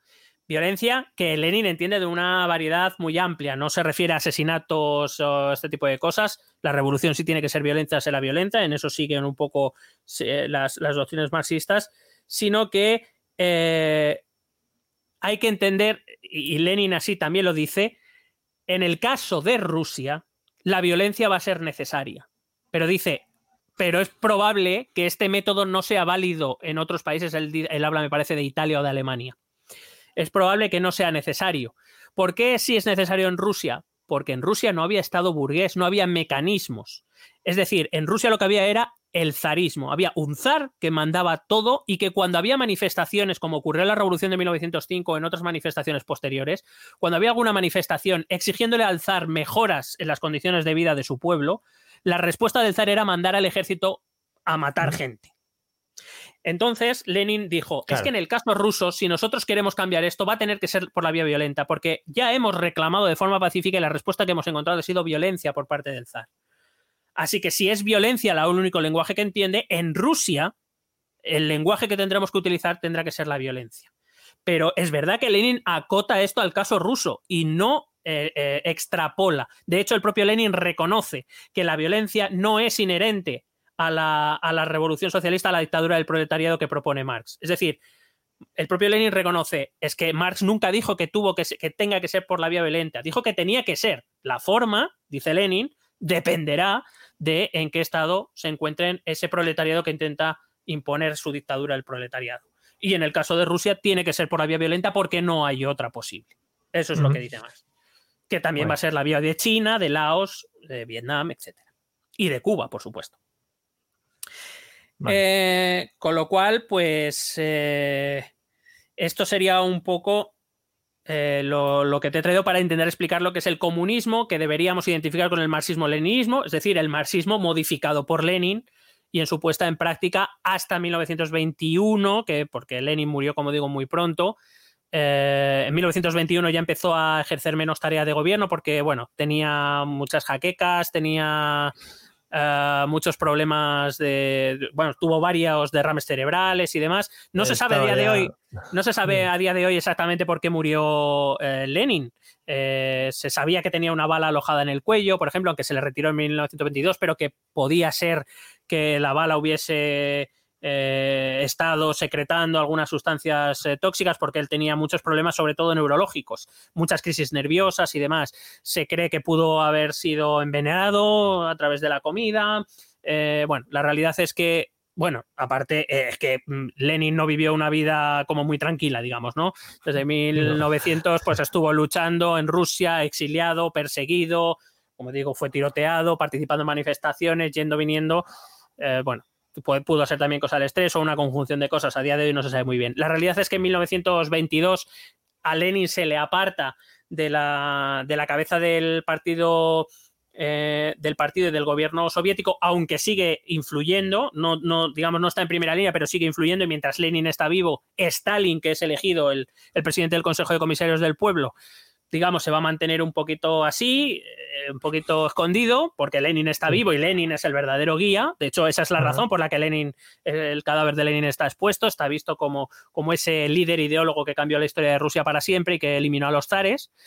Eh, y una vez muerto, en 1924 Lenin murió, es decir, desde el 17 al 24, esa es la vida de Lenin con la Unión Soviética. Eh, ya Stalin empezó a dar rienda suelta a su a su imaginación. Y amparándose en aquello que Lenin había construido, había guiado en la construcción de la Unión Soviética, empezó a construir otra cosa diferente que no es, desde luego, ni la que Marx eh, ideó ni la que Lenin proyectó y empezó o intentó empezar a poner en práctica. Ten en cuenta además la labor de gobierno de Lenin fue muy breve porque en 1917 es la revolución, pero después todo le sigue una guerra civil hasta 1919, es decir, y en 1921 se empieza a retirar. Es decir, ves que la, la, o sea, la puesta en práctica de, Lenin es muy, eh, aunque importante, es muy, muy escasa. Por eso digo que luego Stalin empezará a crear otra cosa que no es marxismo-leninismo o comunismo como debiera ser entendido teóricamente. Así que esta es la cosa. Y si eso, pues algún día y nuestros oyentes le interesa y a ti te interesa, pues eh, em, podríamos hablar de, los sucesores de Lenin, ese trotskismo, ese stalinismo sobre todo, que, siguieron después y que en, la práctica, repito, poco tenía que ver con lo que Marx o el propio Engels o el propio Lenin habían imaginado. Guay. Oye, pues me ha gustado mucho porque, pues eso, abre un mundo de ideas que han existido por ahí, que han conformado o han formado parte de la historia de, la creación de Europa tal y como la conocemos ahora, sobre todo, pues eso, de estos países soviéticos en los que más se llevó a cabo todo esto y la verdad es que que me ha gustado mucho, me lo he pasado muy bien y además ha aparecido Trotsky, que me parece uno de los mejores nombres que existe en el planeta Tierra, entonces, ¿qué más se puede pedir, no? Bueno, pues me alegro de haberte dado esta alegría, alegría hoy. Yo espero que se haya entendido, entiendo que me habré dejado cosas, que alguna me habré explicado regular, que incluso en alguna me habré equivocado, bueno, pues lo que sea, ya no lo decís por redes sociales, pero no os calentéis, de verdad no os calentéis. Sí, no hace falta, amigos. Tenemos otras cosas para calentarnos un poquito más, como por ejemplo con Miguel Bosé. Ahora si quieres hablamos de eso, pero lo primero eh, vamos a hablar o vamos a escuchar y ver los métodos de contacto. Así que muy atentos, porque si queréis ponernos cualquier mierda, ya sabéis, lo tenéis que hacer aquí. ¿Quieres preguntarnos algo? ¿Proponernos algún tema? ¿Exponernos tu opinión? Ponte en contacto con nosotros. Es muy fácil. Envíanos un correo electrónico a esta dirección. Esto también es política@gmail.com. También puedes escribirnos en nuestra página de Facebook. Esto también es política. O en nuestra cuenta de Twitter arroba etepolítica. O si lo prefieres, visita nuestro blog. Esto también es política.wordpress.com. Recuerda que puedes suscribirte a nuestro canal de YouTube. Y si quieres charlar con nosotros directamente, únete a nuestro grupo de Telegram. Busca el enlace en nuestras redes sociales porque tú también formas parte de Esto también es política. Claro que sí, hombre, somos una comunidad, un grupo, la comunidad que se apoya en, en el grupo y todos aportamos para que eh, te sientas cómodo y a gusto. Eso sí, no, el dinero aquí es cada uno el suyo y no, no, no compartimos nada ni nada por el estilo. Tengo dos temas Bueno, a tratar. Si, si quieren compartir Monise con nosotros, Efectivamente, con nosotros sí. Es- en eso estamos abiertos a cualquier tipo de donación, como ya he dicho al principio. Eh, tengo ¿Me dos temas a tratar. ¿Me, me Sí, permites una última aclaración, aunque sea fuera de- Sí. de- del tema principal?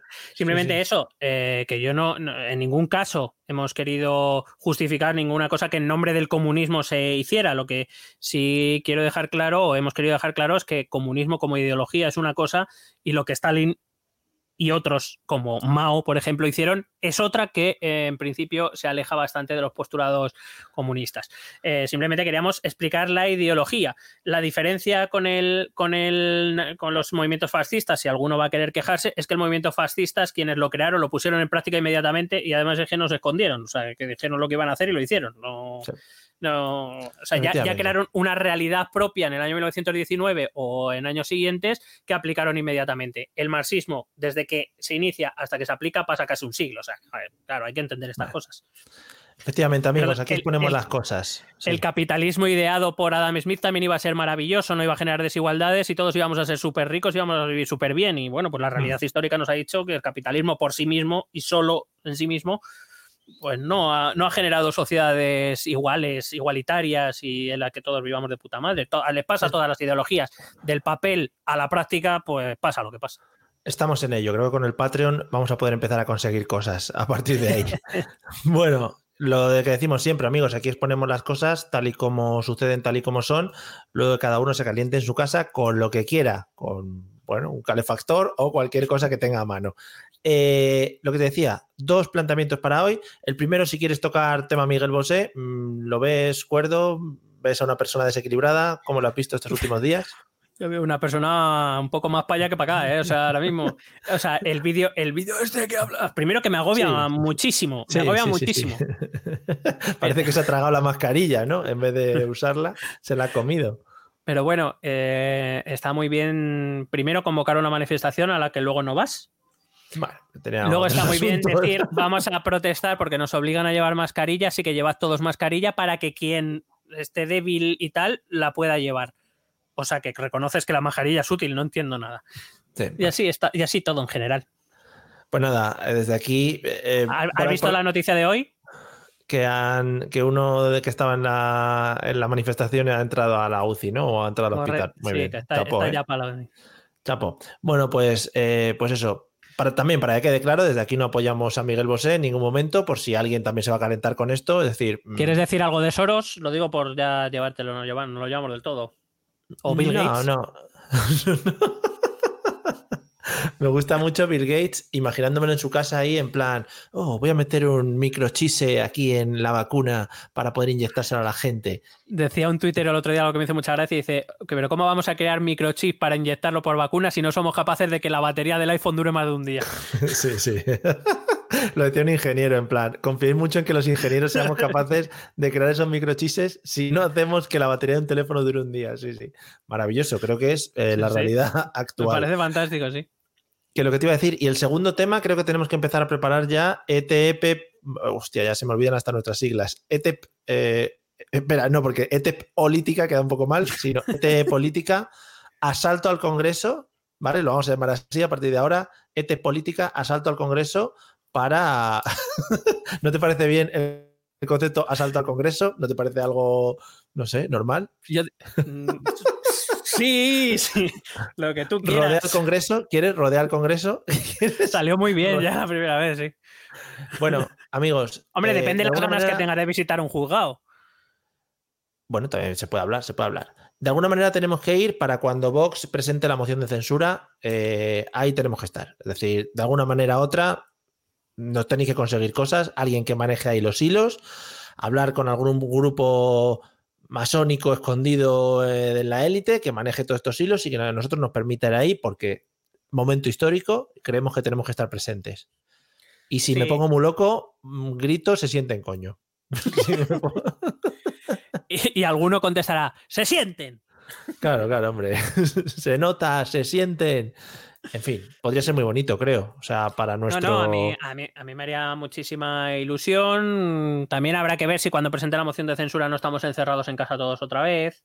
Es verdad. es verdad. Eh, no sé, hay que, hay que ver. Pero vamos, a mí me haría muchísima ilusión poder ir a esa moción de censura que yo creo que, que puede ser un espectáculo digno de verse en general.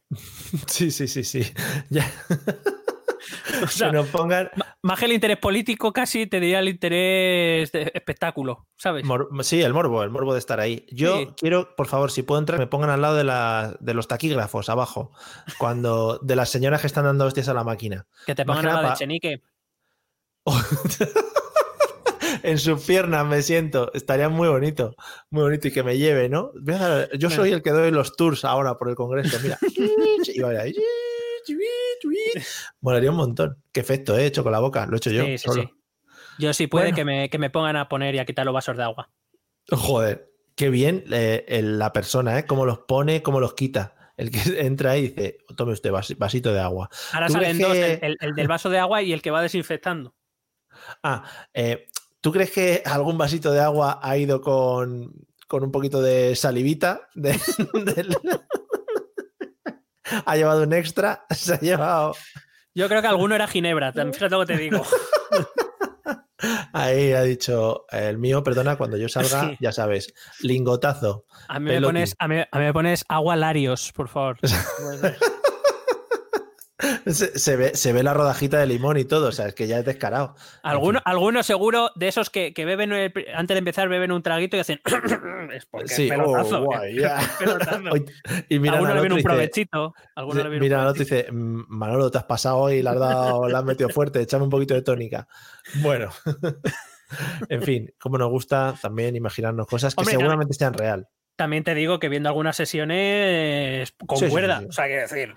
Si no, o sea, contando con los lingotazos que ya llevan antes de entrar, es decir, todo eso ya contamos con ellos. Luego ya los que se metan dentro, lo que sea, pues cosas Yo, suyas. Bueno, yo fin. propongo, yo propongo, cogiendo un poco lo que decía Vox, propongo hacer un control de alcoholemia antes y al hemiciclo no entra quien no dé positivo. Claro, joder, claro, joder. Así se ha desarrollado aquí la política en España durante muchos años y lo bien que nos ha ido, habéis visto, estamos en. Sí, pe- en pero yo creo, top. que, yo, yo creo que sería una, una cuestión de transparencia y que así muchos españoles diríamos, joder, ahora lo me entendemos, representan, coño. me Claro, representan y, claro, me coño. representan ahí. Y me vamos. representan, claro que sí. Claro, joder, y cada uno salga diciendo, bueno, hoy he tomado. Y además puede ser también una forma de. de- podemos eh, hacerlo legal que se puedan financiar a partir de bebidas alcohólicas y que salga la botella de Larios puesta cuando están hablando en la rueda de prensa. ¿no? Es- esta, Hoy me sí, patrocina esta intervención patrocinada por. Por Bombay Safir, ¿no? Y llega ahí Bombay Safir 12 años. Y que antes, y que antes de empezar haga el político turno. "Oh". Sí, sí, sí, sí. Imagínate a Pedro dando un lingotazo ahí o llevando una mochilita de estas de ciclista, ¿no? Con, con un gin tonic. Joder. Hostia, qué bonito sería eso. Mm. Bueno, pues nada, como siempre. Esto también es Aportando, política, aquí aportando. dando ideas y aportando a la fiesta de la democracia española, amigos. Así sí que sería una fiesta. Por fin. Bueno, pues nada, hasta que ha llegado el episodio 119. Esperamos que os haya gustado. El próximo será el 120. ¡Bu! Igual nos saltamos también. Como Qué presión. Yo te Me propongo gusta. desde aquí públicamente que nos saltemos el 122. ¿Por qué? ¿Por qué marda? Hombre, creo que es un episodio muy especial. El 122. Además, vamos a prepararlo, hacer una fiesta, montar ahí un espectáculo, 200 personas invitadas, que no se puede, y luego no ir, hacer lo que se llama un Miguel Bosé, ¿no? Y Sí, que por favor, sin manjarillas todos. Todos, sí, sí. Y a besarse todo el mundo. Y a chupar, antes de llegar, chupar un, paqui- una- un par de barandillas, que Sí. está. Si, si se puede ir en metro, mejor. Efectivamente. Nos vemos amigos en el episodio siguiente, que será 120. Eh, eh, estamos en agosto calorcete, pero ya pasa un poco el calor, o sea que estamos bien, o sea que nuestros orejos han podido manejar bien este ratito de podcast, o sea que nos lo hemos pasado muy bien, hemos disfrutado y esperamos que hayáis disfrutado también con nosotros. Nos vemos en el próximo episodio, que disfrutéis de lo que queda de veranito y preparados para el siguiente confinamiento, confinamiento el retorno. Así que nada, nos vemos pronto, Hala, hasta luego. Ah, un besete.